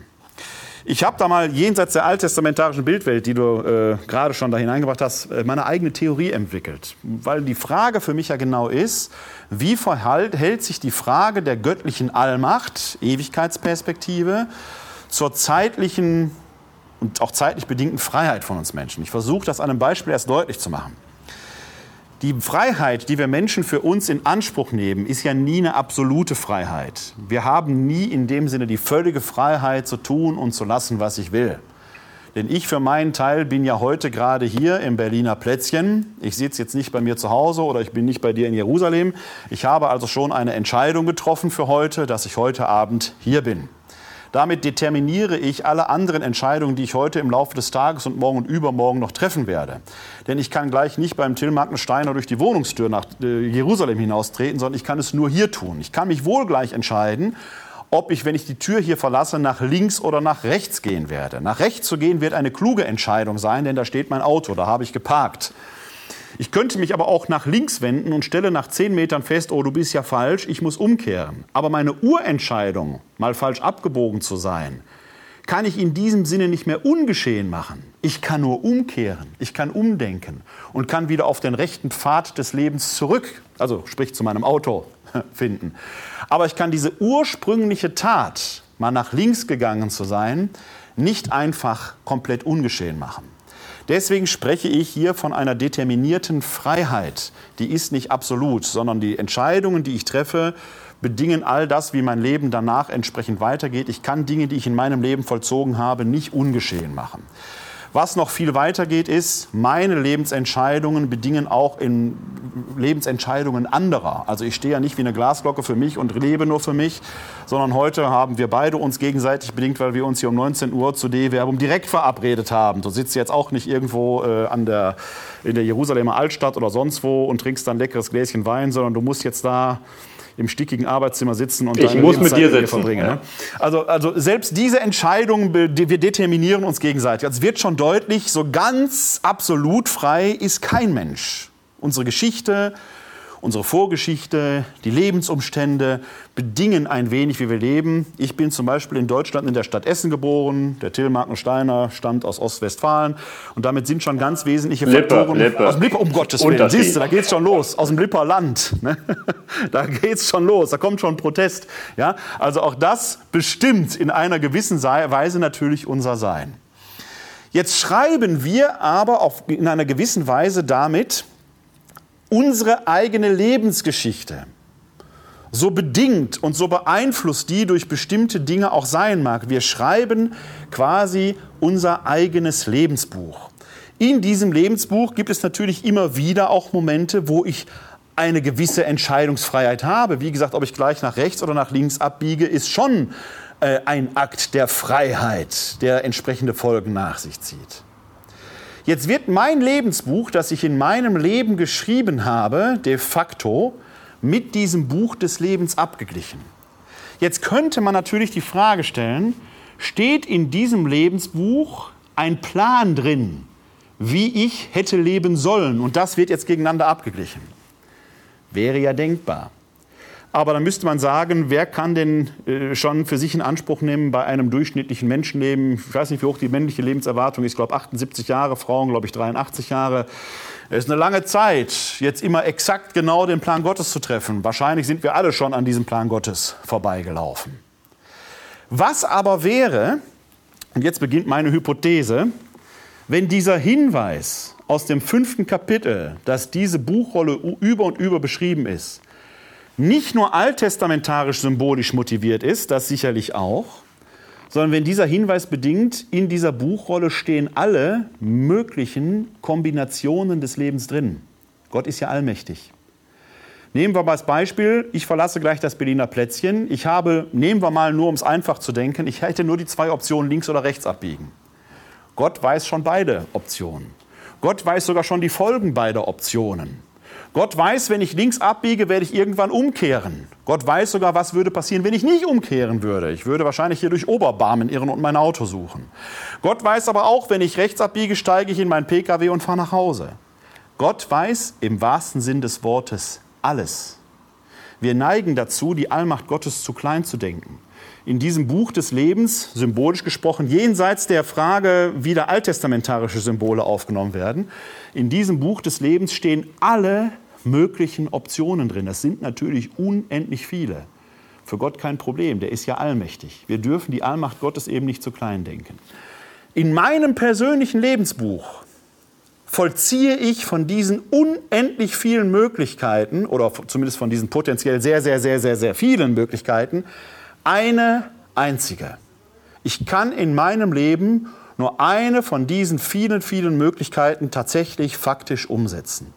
Und jetzt werden diese beiden Bücher gegeneinander quasi abgeglichen und es wird geguckt, habe ich eine einigermaßen gute getroffen oder eher eine schlechte. Das macht natürlich im äh, Zusammenhang einer solchen Schrift wie der Offenbarung des Johannes, die ja Trost spenden will, die aber letzten Endes auch die äh, Leserinnen und Leser, die Erstleserinnen und Leser motivieren will, ein, ich sag mal, gottgefälliges Leben zu führen, auf der Seite Gottes zu stehen. Die vor der Wahl stehen, opfere ich der Kaiserstatue oder opfere ich ja nicht. Wo man sagt, beide, beide sind möglich, die menschliche Freiheit lässt beides zu. Paulus würde sagen, alles ist erlaubt, aber nicht alles nützt euch, sagt er mal im ersten, im ersten Thessalonicher Brief. Hier wird im Prinzip nur vor Augen gestellt, im Buch des Lebens stehen alle Optionen schon drin. Welche von denen vollziehst du in deinem Leben? Wovon machst du in deiner Freiheit Gebrauch? Gehst du den optimalen Weg oder gehst du einen Weg, der dich eher quasi am Ziel vorbeiführt? Selbst dann aber hätte Gott in seiner Güte in seinem Buch schon einen Ausweg auch wieder beschrieben. Findest du diesen Ausweg? Bleibe also auf dem rechten Weg, um es mit einem Wort Jesu zu sagen, äh, der ja von einem engen und von einem weiten Weg spricht. Es gibt viele Wege, möglicherweise führen sogar alle zum Thron Gottes. Die Frage ist nur, welches ist der direkte Weg und hast du den in deinem Leben gefunden? Ist eine Theorie, die ich hier versuche zusammenzudenken im Sinne von Zeit und Ewigkeit. Dann versuchen wir mal diese Theorie im Angesicht des Bibeltexts zu überprüfen. Weil ich bin ja nicht ganz deiner Meinung, was auch mal interessant ist bei uns. Das ist, äh, das ist äh, erstaunlich, aber gut. Mach mal. Ist, ist mir heute mal erlaubt. Also gucken wir mal. Ähm, Erstens, du setzt bei deiner Theorie voraus, dass das Buch der sieben Siegel und das Buch des Lebens gleich ist, also dasselbe Buch ist. So.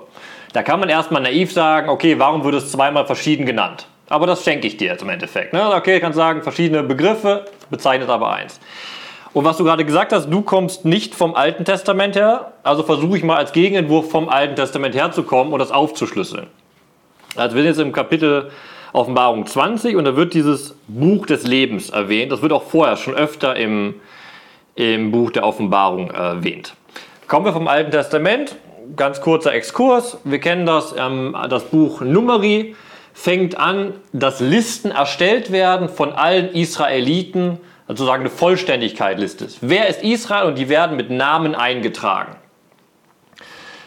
Ähm, also wer gehört zu Israel und wer da nicht auf der Liste draufsteht, gehört nicht zu Israel. Das war jetzt nur eine Vorbemerkung. Die zweite Bemerkung ist, wir haben ja dieses Buch des Lebens auch im Alten Testament. Das ist keine, keine, keine Erfindung der Offenbarung. Sondern wir haben das Buch des Lebens zum Beispiel in Psalm 69, wo darum ge, äh, gebetet wird, dass der Feind aus dem Buch des Lebens gestrichen wird. Dass er im Endeffekt, hart gesagt, gesterben soll, nicht weiterleben soll. Selbe Beispiel haben wir bei Mose im Buch Exodus, wo Gott eben sagt, wenn, wenn äh, Mose sagt da, wenn Gott Israel vernichten soll, will, dann sagt Mose, dann streiche du Gott mich aus dem Buch des Lebens. Mose sagt praktisch, wenn du ganz Israel vernichtest, dann vernichte auch mich. Also es geht darum, der Name ist eingetragen im Buch des Lebens und wenn der Name gestrichen wird aus dem Buch des Lebens, bedeutet das Tod. Gehen wir einen Schritt weiter, was wir noch an äh, Stell Parallelstellen haben oder Stellen, die uns vielleicht helfen können, das zu erklären, ist im Buch Daniel. Buch Daniel ist eine Vorlage im Endeffekt für das Buch der Offenbarung. Da kommt, wird sehr viel aufgenommen aus dem Buch Daniel. Dann haben wir erstens in Daniel 7 gibt auch Bücher. Da gibt es Bücher, in denen werden die bösen Taten der Menschen aufgeschrieben. Alle Sünden der Menschen werden in einem Buch im Himmel vermerkt. Und, da sind wir genau bei, Exodus, bei, bei Offenbarung 20, da haben wir die zwei Bücher. Die Bücher mit den Taten und das Buch des Lebens. Und das haben wir auch beim Buch Daniel. Es gibt die Bücher, wo die bösen Taten reingeschrieben werden. Das ist Kapitel 7. Und es gibt in Daniel 12 das Buch derer, die in Zukunft leben werden, die die auferstehen werden. Kapitel 12. Das Buch des Lebens, also die Namen, die in diesem Buch drinstehen, die werden in Ewigkeit oder leben, beziehungsweise auferstehen und im Himmel leben. So, und mit diesen Vorbemerkungen kommen wir jetzt zum Buch der Offenbarung. Das Buch des Lebens wird schon vor Offenbarung 5 genannt, in Kapitel 3, in den Sendschreiben. Da wird gesagt in Offenbarung 3, ich gucke mal kurz nach, in Offenbarung 3, 15, ist das, glaube ich. Äh, oder? Äh, Sekunde. Die Zeit zum Nachgucken musst du mir kurz geben. Hier, in äh, Vers 5. In Kapitel 3, Vers 5. Wer siegt, wird ebenso mit geweißten Wändern bekleidet werden. Nie werde ich seinen Namen aus dem Buch des Lebens streichen, sondern ich werde seinen Namen bekennen vor meinem Vater und vor seinen Engeln. Also sagt der Text hier aus, es gibt die Möglichkeit, dass aus dem Buch, also erstens steht hier anscheinend im Buch des Lebens stehen die Namen vermerkt derer, die das ewige Leben erreichen werden, durch Auferstehung oder sonst auch wie. Und das heißt, wer rausgestrichen wird, der bekommt dieses Gnadengeschenk, die Auferstehung nicht. Und das haben wir jetzt, wenn wir das, die ganzen Vorbemerkungen sehen, haben wir das alles, was ich gerade entfaltet habe, in Offenbarung 20 vorliegen. Es gibt die Bücher, wie bei Daniel, wo die bösen Taten reingeschrieben sind. Ja, da muss und schon, es gibt das da, da musst du hingucken. Es steht ja nicht von bösen Taten, ist die Rede, ne, sondern nur von Taten. Da ist es schon, ist schon mein Kritikpunkt. Ja, okay, aber ich daran, komme von Daniel jetzt her. Im Endeffekt, ich, von Daniel kann ich denken, es ist ein Abgleich, der stattfindet. Ich kann nachgucken, wer steht noch im Buch des Lebens drinne, wer ist nicht gestrichen. Und die Gestrichenen stehen sozusagen mit ihren bösen Taten in den anderen Büchern. Und hier geht es in Offenbarung 20, geht es ja nicht mehr um die Auferstehung aller, sondern es geht nur noch um die Auferstehung derer, die ewig tot sein werden. Das letzte Gericht ist da. Die anderen sind ja vorher schon auferstanden. So, deshalb sehe ich nicht ganz, wieso ich das mit dem Buch der sieben Siegel verbinden soll. Erstens, weil es ein anderer Begrifflichkeit ist.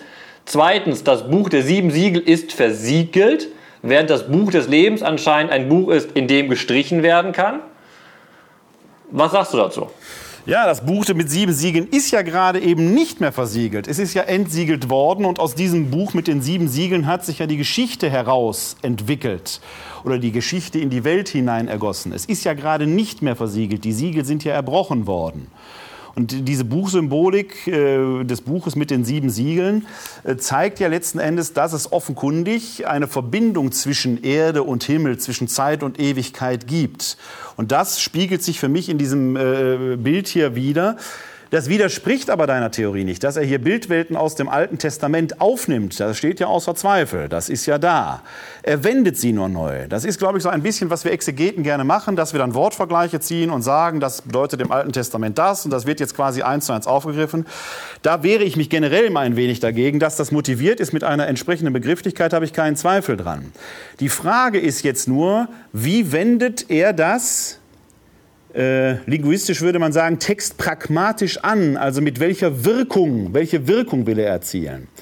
Er hat es ja mit Gemeinden zu tun, das ist ja in den sieben Sendschreiben deutlich, wird das ja deutlich, äh, die glaubensschwach sind, die schwankend geworden sind, die er auf den rechten Pfad zurückbringen will. Wie schaffe ich das, wenn ich jetzt mal ganz ehrlich sein will, wie schaffe ich das, Leute zu motivieren, wenn ich nur mit dem drohenden Zeigefinger hingehe und sage, es ist alles verloren oder ihr seid endlich verurteilt oder indem ich sage, versuche die zu motivieren und sagen, äh, sie zu sensibilisieren, zu sagen, das, was ihr hier auf Erden tut, bleibt im Himmel nicht verborgen, es hat eine Ewigkeitswirkung.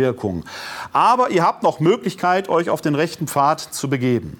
Wie gesagt, wir haben das grundlegende Problem, und das ist dem Seher Johannes ja nicht fern, dass der Himmel, also das Sein bei Gott, die Ewigkeit, ja, aus den Evangelien heraus würde man sagen, Lebe in, Leben in Fülle, aber da es ja keine Zeit und keinen Raum mehr gibt, Leben in Fülle auf einen Punkt gebracht. Es hat ja keine Ausdehnung. Und trotzdem ist es Leben in höchster Potenz und in Fülle.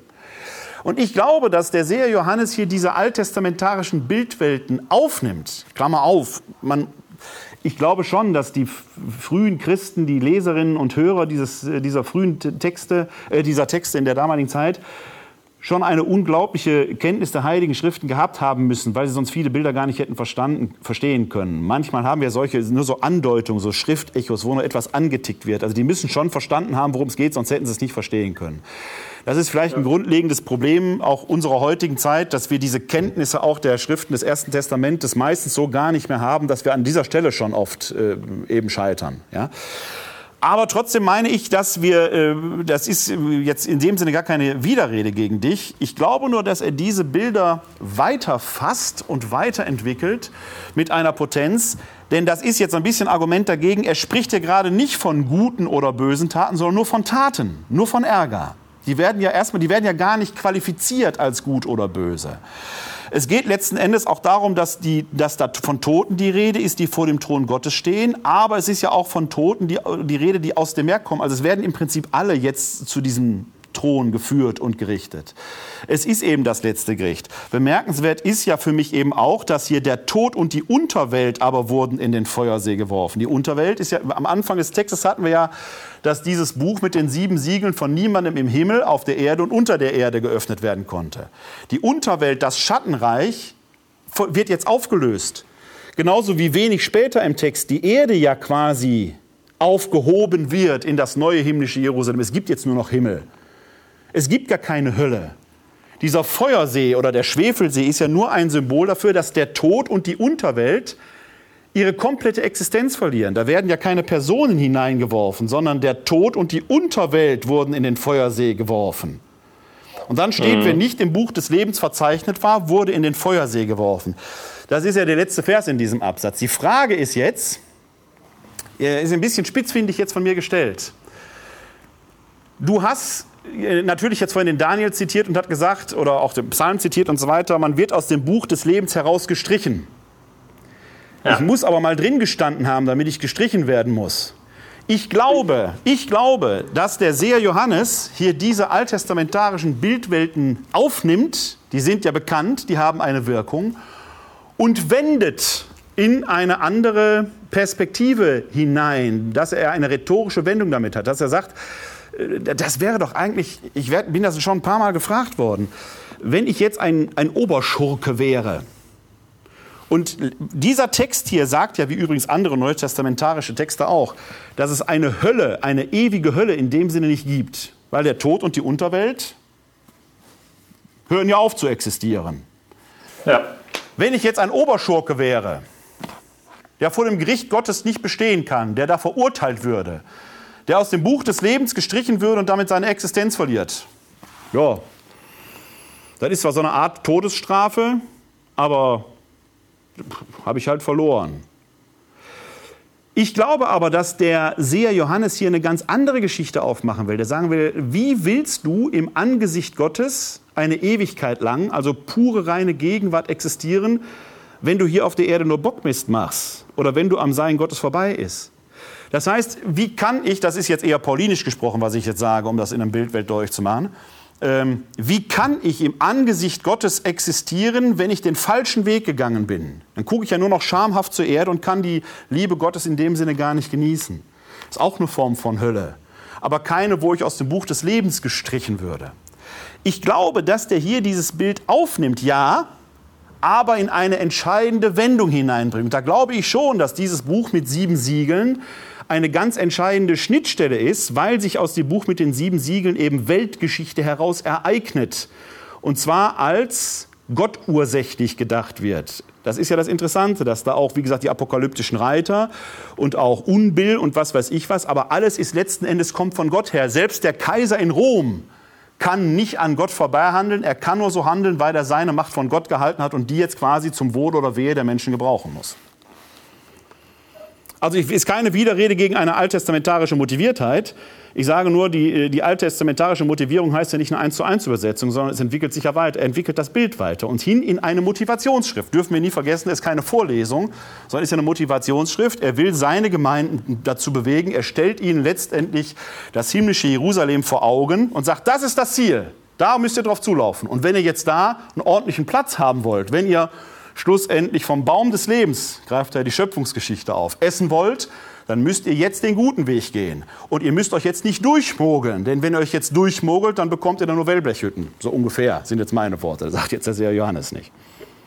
Wir, wir kommen mit unseren beiden Deutungen bei demselben Ergebnis raus. So ist das. Mein Anweg ist nur ein anderer.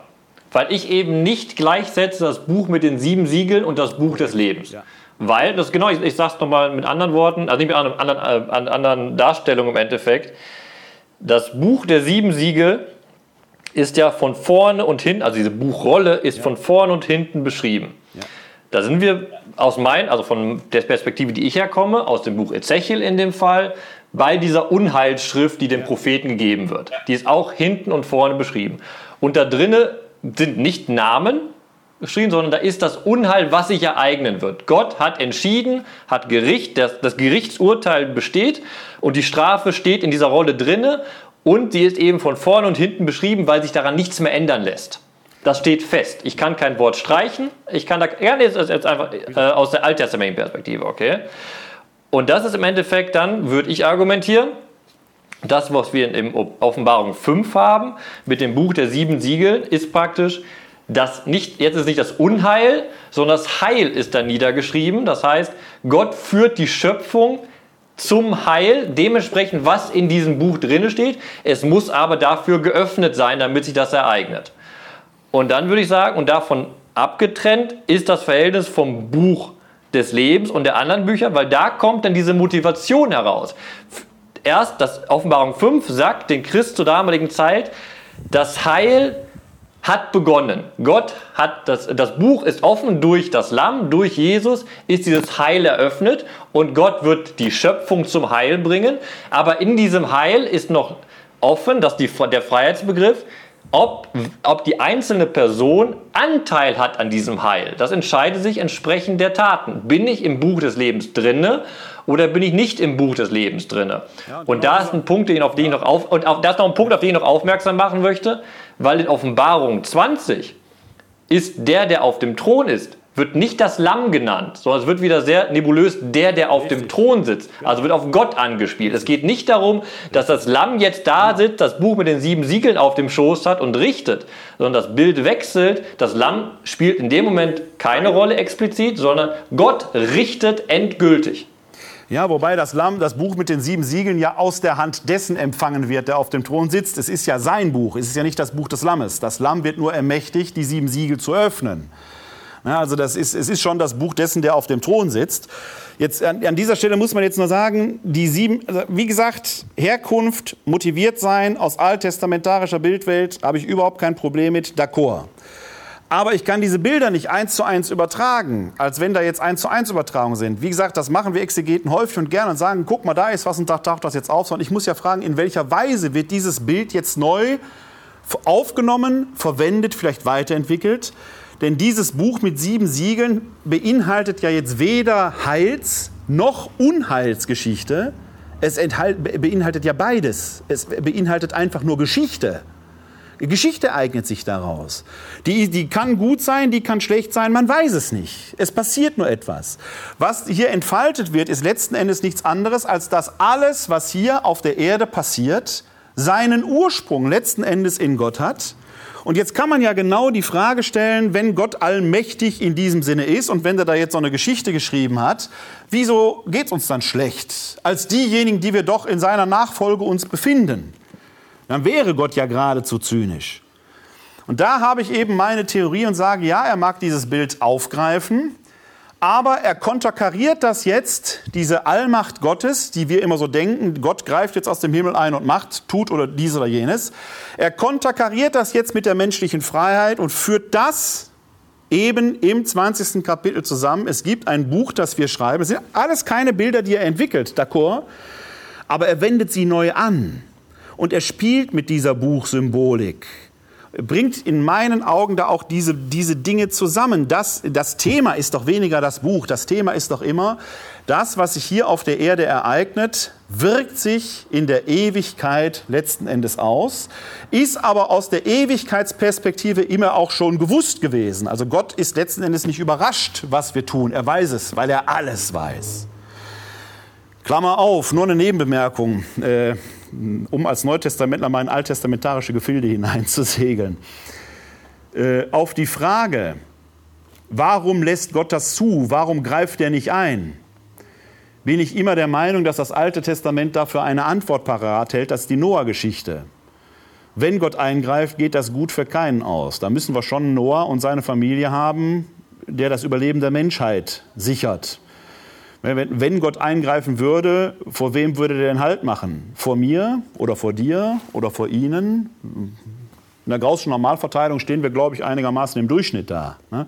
Aber wer könnte dann bestehen? Und da gibt eben die Offenbarung des Johannes eine neue Antwort. Das ist eine Weiterentwicklung. Und in diesem Sinne wendet er die Bilder auch neu, aus meiner Sicht. Weil er eben mhm. gerade Zeit Ewigkeit spielt. Ne?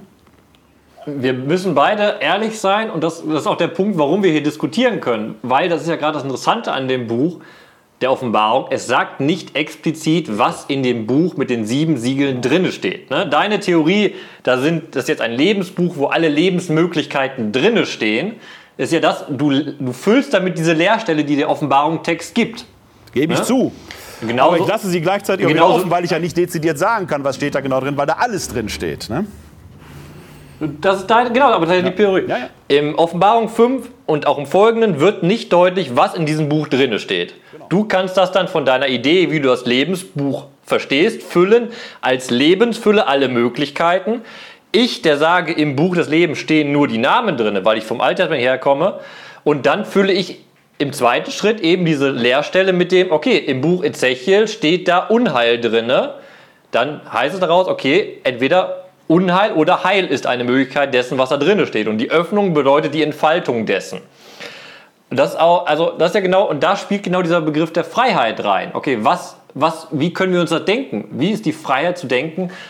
Und das ist eben das, was dann offen ist. Das Buch der Offenbarung gibt darauf keine, keine Antwort, sondern wir müssen überlegen, was will die Offenbarung, Offenbarung sagen? Die Offenbarung will sagen, das Lamm ist geschlachtet von Ewigkeit her, es gibt die Erlösung und am Ende werden die, die im Buch des Lebens drinne stehen, gerettet werden. Das, ist, das möchte transformiert werden. Es möchte eben nicht, wo haben wir auch angefangen haben, es geht nicht um abstrakte Theorien, Theodizee-Frage, es geht nicht um abstrakte Theorien, was ist Zeit, sondern es geht darum, wie vermittelt der Seher seinen Gemeinden, der das schreibt, die, die Zusicherung, selbst in der Gegenwart, wo ihr Heil nicht erfahrt vielleicht, könnt ihr dran glauben, dass das Heil von Ewigkeit her, also vom Anfang der Zeit bis zum Ende der Zeit vorherbestimmt ist. Ah, Es geht noch, noch, noch einen Tick weiter. Es ist jetzt nicht nur eine Vermittlung im Sinne von Hoffnung, sondern es geht auch um Konkretion. Also wenn man in dieses Kapitel hineinschaut, wo es um äh, dieses Auftreten, also das, was ich so äh, der, der Tiere angeht, also das, was ich so als äh, äh, Kaiserkult-Satire genannt habe, da sind wir im 13. Kapitel der Offenbarung. Da gibt es im äh, 17. Vers einen kleinen Hinweis und der ist höchst konkret. Da steht nämlich, kaufen oder verkaufen konnte nur, wer das Kennzeichen trug, den Namen des Tieres oder die Zahl seines Namens. Und da ist, äh, dann kommt ja eben diese Zahl 666 als ähm, ähm, äh, geheimnisvolle Verschlüsselung. Wer verständig ist, der kann diese Zahl öffnen. Man könnte jetzt hier äh, dann zeigen, dass es sich dabei um den Kaisernamen äh, Ulpian handelt, den Zusatznamen äh, von äh, Kaiser Trajan und so weiter. Äh, wenn man diese Bildwelt auflöst, kommt man dahinter. Also offenkundig gab es etwas, das hier nur angedeutet wird, das aber eine ganz lebenspraktische Relevanz hatte. Äh, Wir wissen, dass diese Kaiserkulte so waren, dass man da ein Trankopfer oder ein Rauchopfer, von den Rauchopfern, da kommt der Seher Johannes auch drauf zu sprechen, weil er damit diesen Psalm 141, wie ein Rauchopfer steige unser Gebet zu dir auf, aufgreift und sowas. Also der Duft steigt quasi Gott in die Nase und die Frage ist nur, haben wir Gott geopfert oder haben wir dem Kaiser geopfert? Er wird so oder so wahrnehmen. Äh, offenkundig gab es aber möglicherweise einen wie auch immer gearteten Ausweis, Billett, was auch immer, mit dem man in einer gewissen Weise handeln, also kaufen oder verkaufen konnte. Wir kennen sowas in der römisch-katholischen Tradition, ja, aus früheren Zeiten. Wenn man beichten war, kriegte man Beichtzettelchen und das berechtigte zum Kommunionempfang. Also in unserer Generation jetzt nicht mehr, aber in den Generationen vorkonziliar war das ja durchaus. So kann man sich das vorstellen. Es gab also offenkundig eine wie auch immer geartete Bescheinigung oder was auch immer. Der war beim Kaiserkult und das machte mich natürlich gesellschaftlich, äh, ähm, machte mich das äh, ja hoffähig. Hatte ich das nicht, machte es mich nicht hoffähig. Ich konnte also nicht kaufen oder verkaufen. Also die Frage ist sehr, sehr, sehr, sehr lebenspraktisch für die damaligen Menschen gewesen und sehr verführerisch, sich dann doch dem Kaiserkult hinzugeben. Das müssen wir im Hinterkopf behalten. Wir reden jetzt hier nicht nur um irgendwie ewiges Heil und wie komme ich in den Himmel und werde ich da gerettet werden, sondern es geht, wie lebe ich hier? Wie lebe ich hier? Welche Entscheidungen treffe ich hier? Gehe ich meinen Weg gerade, aufrecht, authentisch als Glaubender, als Christ oder laviere ich mich so dadurch? Die Sendschreiben, sechs von den sieben sagen, da laviert man sich irgendwo, oder zumindest einige lavieren sich dadurch. Und jetzt äh, seid die Offenbarung des Johannes ist eben auch eine Motivationsschrift, die die Adressatinnen und Adressaten immer erinnern will, was ihr hier tut, ist nicht egal. Und in dieser Summe komme ich eben zu dem Schluss, dass er hier, auch wenn er die alttestamentarischen Bilder aufgreift, sie dann doch zu einer anderen Motivation führt. Es geht gar nicht um Verurteilung ewig oder nicht, weil da, es geht letzten Endes, wie willst du, wie stehst du vor Gott da? Wirst du in diese Stadt, das himmlische Jerusalem, einziehen können? Also der, der, der, der Vorteil, den du hier auf der Erde vielleicht erzielst, indem du den Kaiser geopfert hast und jetzt kannst du hier kaufen oder verkaufen, ist der nicht vergleichsweise gering gegenüber das, was du im ewigen Sein verlieren wirst. Das ist das, was vor Augen gestellt wird. Es geht noch, also das macht er natürlich mit diesen Bildern der Dualität. Aber ich sage mal, Yogi Löw wird damals im Endspiel äh, 2016 äh, in der Kabine in der Halbzeitpause auch keine Lobreden auf Argentinien geschwungen haben, sondern er wird gesagt haben, die hauen wir weg. Ja, hat er auch nicht ernst gemeint, indem sie da sagt, alle Argentinier müssen jetzt irgendwie verlieren ihre Lebensberechtigung.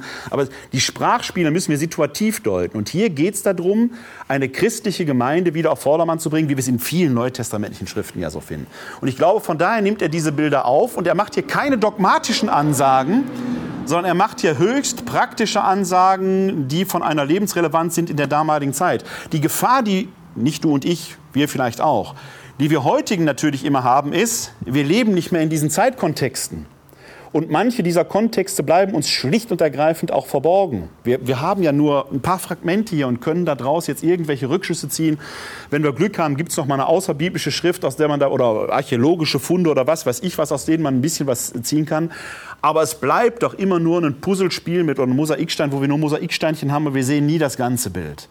Und die Gefahr bei der Offenbarung des Johannes ist eben, dass wir sie plötzlich so lesen, als wenn da ewige Ansagen gemacht werden müssen, so und nicht anders. Es ist erstmal ist es ein situativ gebundener Text der offenkundig als so wertvoll empfunden wurde, dass man ihn bis heute überliefert. Und irgendwie spricht er natürlich zu uns heute auch, weil wir, auch wenn wir jetzt keine Kaisern mehr opfern, aber in dieser Entscheidungssituation lebst du authentisch als Christ, ja oder nein, stehen wir letzten Endes heute ja auch noch.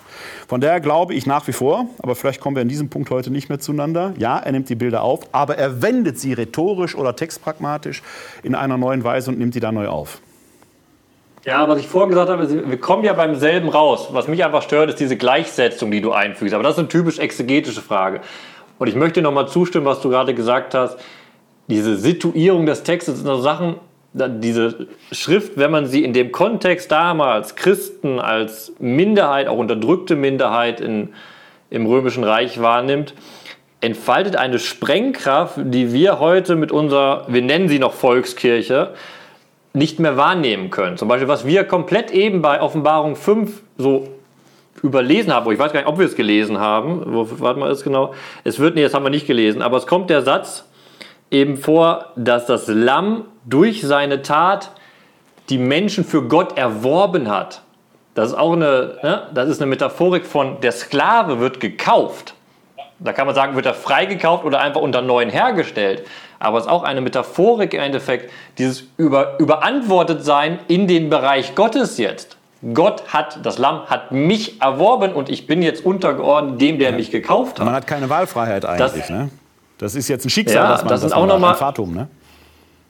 Ja, und das finde ich, find ich wichtig und den Punkt möchte ich nochmal abstrakt sagen, dass man diese Schriften, die wir gerade gesagt haben, nochmal immer auch, also ne, ich lese die Schrift, du liest die Schrift jetzt in Deutschland, ich lese sie in Israel, wenn man die allein schon in unserer heutigen Zeit mit verschiedenen Kontexten liest, ne, entfaltet sie ganz andere Sprengkräfte. Ne? Wir sind relativ schnell dabei, wie ich es ja auch gemacht habe gerade, abstrakt zu überlegen, okay, Sünde, ewiges Leben, Weiterleben eine Person, in, ich werde auch keine Verallgemeinerung machen, aber zum Beispiel eine Person, die wirklich noch versklavt ist, es gibt ja noch Sklaverei in, in der Welt, ne?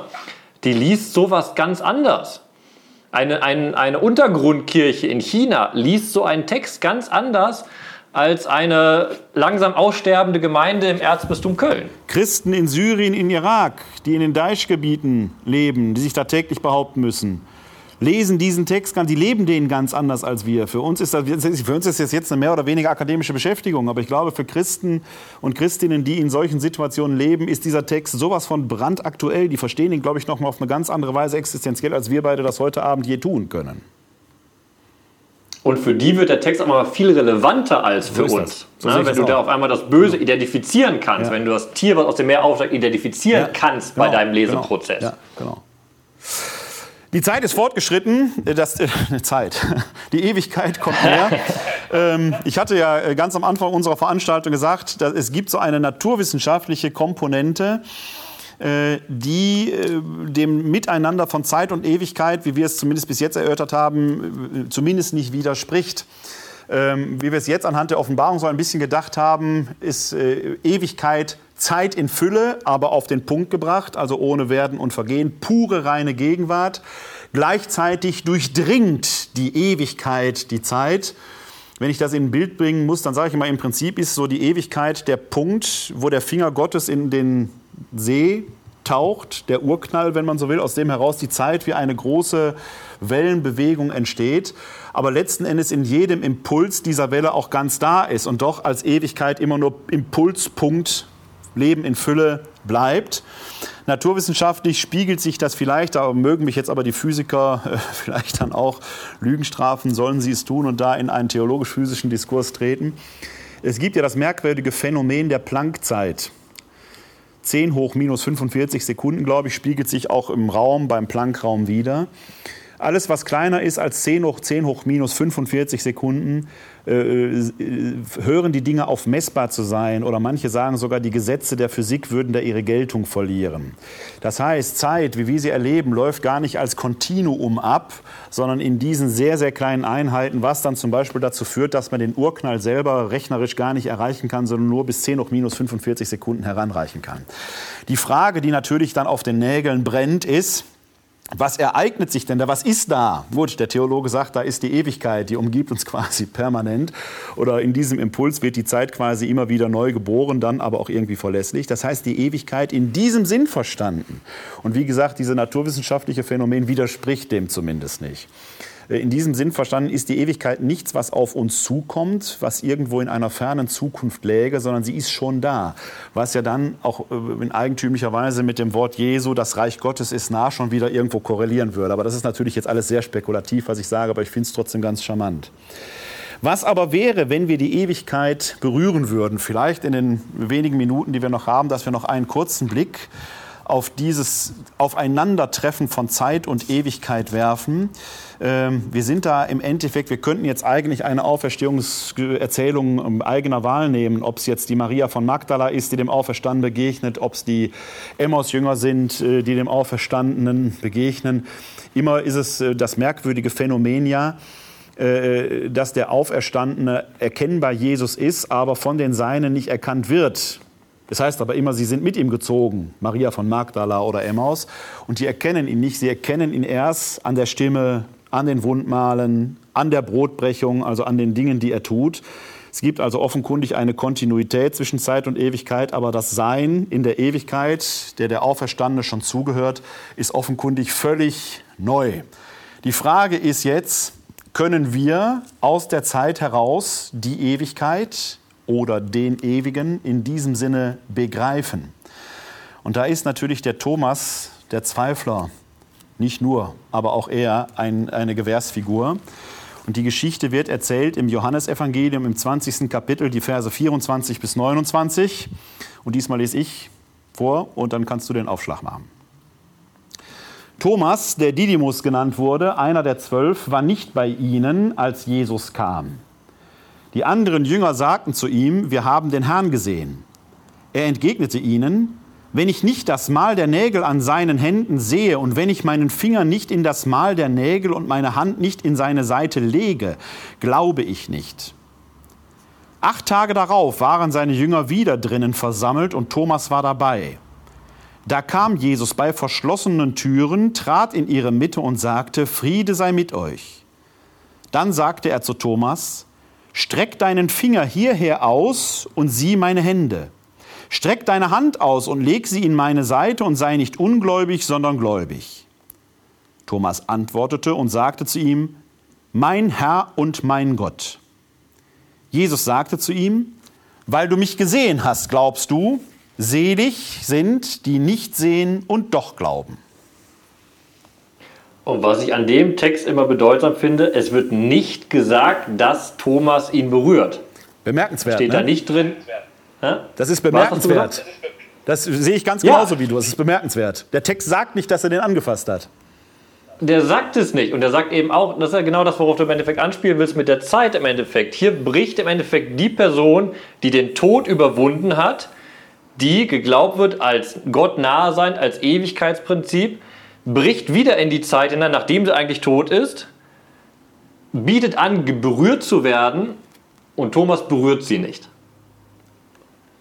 Das ist genau dieses, also ihr bricht Ewigkeit rein als etwas, was nicht fassbar ist. Das kannst du genau sagen, ein Toter steht da, was auch nicht fassbar ist und lädt ein, das zu begreifen, zu fassen. Ja. Und es passiert nicht. Also genau dieses Verschmelzen, wie kann Zeit auf Ewigkeit treffen? Das ist das Phänomen an dem Text. Du hast das sehr gut äh, schon zusammengefasst. Wir haben natürlich alle irgendwo diesen Caravaggio, dieses Bild im Kopf, wo der Thomas wie bei so einer Blinddarm-OP in die Wunde reingreift. Genau das sagt der Text aber nicht. Er hätte gekonnt. Jesus bietet es ihm an. Aber er, tut es im letzten Moment nicht. Es scheint mir fast immer so, als sei er vor diesem Hauch der Ewigkeit letzten Endes dann doch ein wenig zurückgeschreckt. Es findet dieses Begreifen, dieses Umfassen eben nicht statt, sondern er schaut, er sieht, er erkennt letzten Endes äh, das griechische Wort, das äh, der Text hier verzeichnet. Jetzt muss ich gerade mal den Vers entsprechend suchen. Ich bin auf der falschen Seite, sehe ich gerade. Ähm, das griechische Wort, das der Text äh, an dieser Stelle verzeichnet, wo es um das Schauen geht, ist, das muss ich kurz gucken, idontes, also sehen, schauen, aber es geht eben immer auch um Erkennen, dass äh, man Dinge erkennt und in diesem Sinne intellektuell begreift. Die Maria von Magdala hat ja gerade wenige Verse vorher etwas Ähnliches gehabt. Sie steht am Grab, wendet sich um, sieht eine Gestalt, die sie für den Gärtner hält redet mit dieser Figur und erst als diese Figur anfängt zu sprechen und sie mit dem Namen anspricht, erkennt sie, es ist Jesus und dann möchte sie ihn offenkundig auch empfangen und Jesus sagt, rühre mich nicht an. Der Zugriff auf die Ewigkeit ist quasi nicht möglich. Man kann sie erahnen, man kann sie erkennen, man kann sie gerade in Jesus Christus erkennen. Wer auf ihn schaut, sieht schon in die Ewigkeit hinein. Das ist fast wie der Seher, eine halbe Stunde, eine halbe Stunde äh, Stille im Himmel. Ähm, es ist aber doch auch irgendwie wie Mose, der, als er die zehn Gebote bekommen, äh, erhalten hat, doch die Herrlichkeit Gottes schauen möchte, aber letzten Endes auch nicht darf. Oder sehe ich das falsch? Auch nicht sehen darf, genau. Vorüberzieht hinter einem Stein versteckt sein, aber nicht Anteil haben, nicht das sieht, dieses Säuseln nur erlebt, ja. dieses Vage, dieses nicht wahrnehmbare. Ja. Äh, äh, Und das, bitte. Das ist aber noch ein Punkt, weil das in der Stelle ist ganz schön. Ähm, da geht's, das ist jetzt ein kleines Wortspiel, die rabbinische Auslegung hat da äh, eben sehr deutlich gemacht, dass im Endeffekt nur der Rücken gesehen werden kann und hat dann daraus entfaltet im Endeffekt, wie im Hebräischen das Zeitverständnis zu verstehen ist. Weil es gibt etwas sehr Faszinierendes im Hebräischen, da hat auch Walter Benjamin darauf hingewiesen. Äh, wir kennen das ja, im Deutschen sagt man, die Zukunft liegt vor mir noch und die Vergangenheit ist hinter mir. Im Hebräischen ist es andersrum. Mhm. Die Vergangenheit ist mir im Angesicht, Lifnei, zu meinem Gesicht und die Zukunft liegt mir im Rücken. Das heißt, uns hat Walter Benjamin dann entfaltet mit dem Bild vom Engel der Geschichte, aber das kann man übertragen auf jeden Menschen. Jeder Mensch geht durch die Zeit, indem man nur in die Vergangenheit gucken kann, weil die Zukunft noch nicht sichtbar ist. Mhm. Also ich gehe praktisch rückwärts in meine Zukunft und kann die nicht erfahren. Ich bin immer nur, und das ist der Punkt genau, ich bin immer nur auf das, was vergangen ist, ausgerichtet, weil das definiert, was ich bin. Das, was Zukunft ist, bin ich noch nicht und kann ich noch nicht antizipieren, nicht sehen. Ich bin immer zurückgerichtet auf das.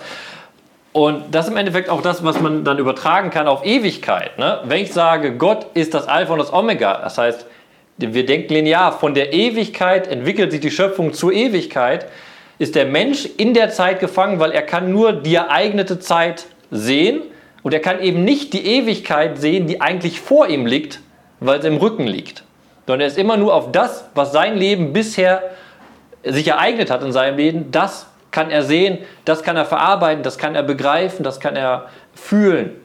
Aber er hat keine Möglichkeit zu sehen, was in seinem Rücken liegt. Das ist ein bisschen, passt so ein bisschen zu diesem Bild, was ich vorhin gesagt habe. Die, die geschriebene Lebensgeschichte, die ist bekannt. Aber wie es gleich weitergeschrieben wird, oder morgen oder übermorgen, das weiß ich noch nicht. Ich habe vielleicht eine Ahnung, aber mehr nicht. Was mir de facto widerfahren wird oder wie ich entscheide, das ist alles letzten Endes noch offen und unbekannt. Und es kann alles noch ganz anders kommen, als ich es heute letzten Endes denke. Ähm, das ist übrigens, ähm, geht der Brauch zum Beispiel den Toraschrein mit einem Vorhang zu verhüllen, darauf zurück, dass man die Herrlichkeit Gottes nicht in dieser Weise schauen darf.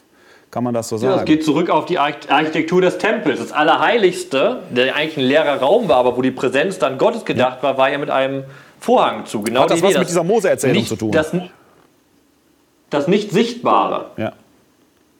Weil es gibt ja, an dieser Stelle finde ich interessant, dass wir im Kirchenbau an dieser Stelle eine große Nähe zum Judentum, aber eben auch eine radikale Neuinterpretation haben. Ich sag mal, der, der Vorhang, der den Toraschrein bedeckt, den haben wir in jeder katholischen Kirche auch. Der Toraschrein wird ja Tabernakel genannt. In unseren Tabernakeln befindet sich eben auch ein Vorhang, der aber anders ist als der Tabernakel eines, einer Synagoge beinhaltet die Torarollen, das Bundeszeichen.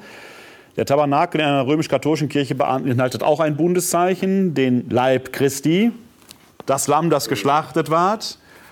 Und da ist aber dieser geteilte Vorhang drin, der mich immer an diesen zerrissenen Vorhang im Tempel erinnert, von dem die Evangelien ja sagen, dass der im Moment des Todes Jesu zerreißt und damit die Verhüllung Gottes aufgehoben wird. Das korrespondiert so ein wenig für mich immer mit dieser Thomas-Geschichte hier.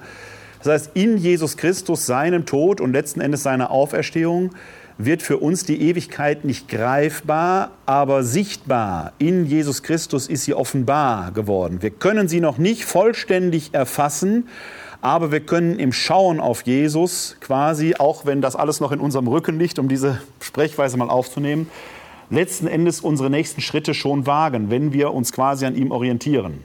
Also hier hätten wir quasi auch in dieser meiner ureigenen Deutung, aber vielleicht bin ich heute so drauf, dass ich immer alte Motive neu deute, ich, haben wir auch eine Kontinuität zum Judentum, äh, eine wichtige Kontinuität zum Judentum, aber eben in dieser radikalen christlichen Neuinterpretation, über die man sich natürlich dann auch wieder streiten kann, klar. Aber an dieser Stelle behaupten wir Christen eben etwas, was, äh, wovon die Juden eben sagen, wir sagen, Jesus ist der Messias und Juden sagen, äh, nee, das ist er noch nicht, wir warten weiter drauf.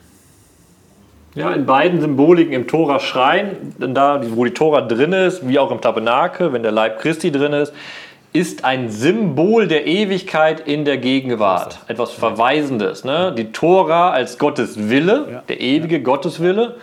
Und äh, der Leib Christi als das Erlösung des Menschen durch Jesus Christus.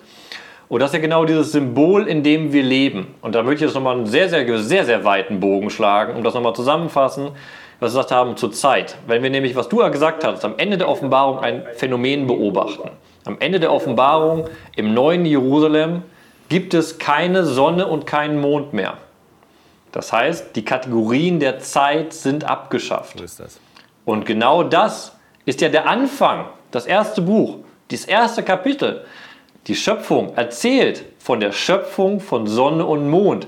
Und dann entfaltet sich das ganze Kapitel im Ablauf es ward Abend, etwas Morgen, es ist ein neuer Tag. Der Rhythmus des Tages ist das Phänomen der Zeit, was am Anfang im Buch Genesis steht. Und dieses Phänomen der Zeit endet im Buch der Offenbarung mit der Vision vom neuen Jerusalem, wo es keine Zeit mehr geben wird. Das ist genau das. Der Mensch lebt in einer Zeit, dessen Anfang Ewigkeit ist, dessen Hintergrund, dessen Umfangensein Ewigkeit ist und dessen Zukunft Ewigkeit ist. Und der Mensch arbeitet sich in seiner Zeitlichkeit von der Ewigkeit, umfangen von der Ewigkeit zur Ewigkeit. Aber immer in der Kategorie der Zeit. Das äh, will ich jetzt gar nicht weiter ausfallen, weil das ein wunderbares Schlusswort schon war.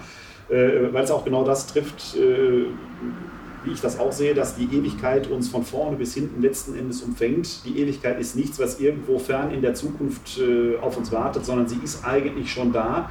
Aber wir können sie wie Thomas oder wie Maria von Magdala nicht eher einfach begreifen und sagen, da ist sie. Aber wir können, wenn man mit wachen Augen und Sinnen und mit wacher äh, Erkenntnisbereitschaft durch diese Welt gilt, kann man sie eben erahnen, dass sie da ist und dass wir auf diese Ewigkeit zusteuern. Äh, es gibt noch ein Bild, das auch im, äh, in der Genesis ausgefallen wird, da haben wir auch schon mal darüber diskutiert. Da wird ja der Baum des Lebens erwähnt. Der interessanterweise nicht mit einem Verdikt versehen ist, der in der Mitte des Gartens steht, von dem Gott aber nach der Vertreibung aus dem Paradies sagt nicht, dass sie auch davon essen. In der Offenbarung des Johannes steht ja ganz zum Schluss, dass in Jerusalem auch dieser Baum des Lebens steht und jetzt dürfen die Menschen davon äh, von dessen Früchten äh, essen und äh, das Leben in der Reinheit und in der Fülle eben empfangen. Das ist das, was der Seher Johannes uns vor Augen stellt. Das wartet quasi in diesem Sinne auf uns, aber es ist schon falsch gesagt. Es wartet eigentlich nicht auf uns, sondern wenn man sich auf die Ewigkeit einlässt, kann man zumindest jetzt schon ein paar Früchte, man kann schon mal dran riechen an diesen Früchten und so ein wenig den Geschmack erahnen, so kann man es vielleicht sagen. Unsere Zeit heute Abend ist vorangeschritten und äh, die Ewigkeit zu erahnen heißt ja nicht, dass man bis ins Unendliche die Zeit jetzt hier ausdehnt, sondern die Ewigkeit umfängt die Zeit ja. Till, ich danke dir für diese Diskussion. Ich finde es immer wunderbar, wenn es ein bisschen konträr wird. Das hatten wir heute Abend. Auch wenn ich dich nicht überzeugen konnte, aber. Äh, du wirst für dich in Anspruch nehmen, Recht zu haben. An dieser Stelle irrst du aus meiner Sicht, aber so soll das unter Theologen sein. Ja? Sonst wäre es ja auch langweilig. Ja? Vielen Dank für diese Diskussion. Vielen Dank, dass Sie äh, äh hier im Berliner Plätzchen waren oder zugeschaut haben. Äh, ich habe jetzt leider nicht im Kopf, wann wir uns das nächste Mal sehen. Jetzt liegt ja erstmal die. Im Oktober erst meine, wieder. Oktober. Wir machen erstmal Sommerferien und im Oktober nehmen wir das Thema Satan. Wer ist Satan oder was ist genau. Satan? Ich habe das Datum jetzt nicht im Kopf, aber wir werden es rechtzeitig im Internet oder äh, hier im Fahrblatt und in der Presse ankündigen. Bis dahin kommen Sie gut durch den Sommer.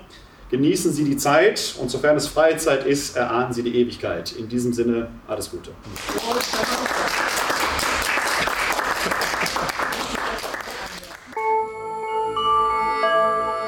www.d-verbum.de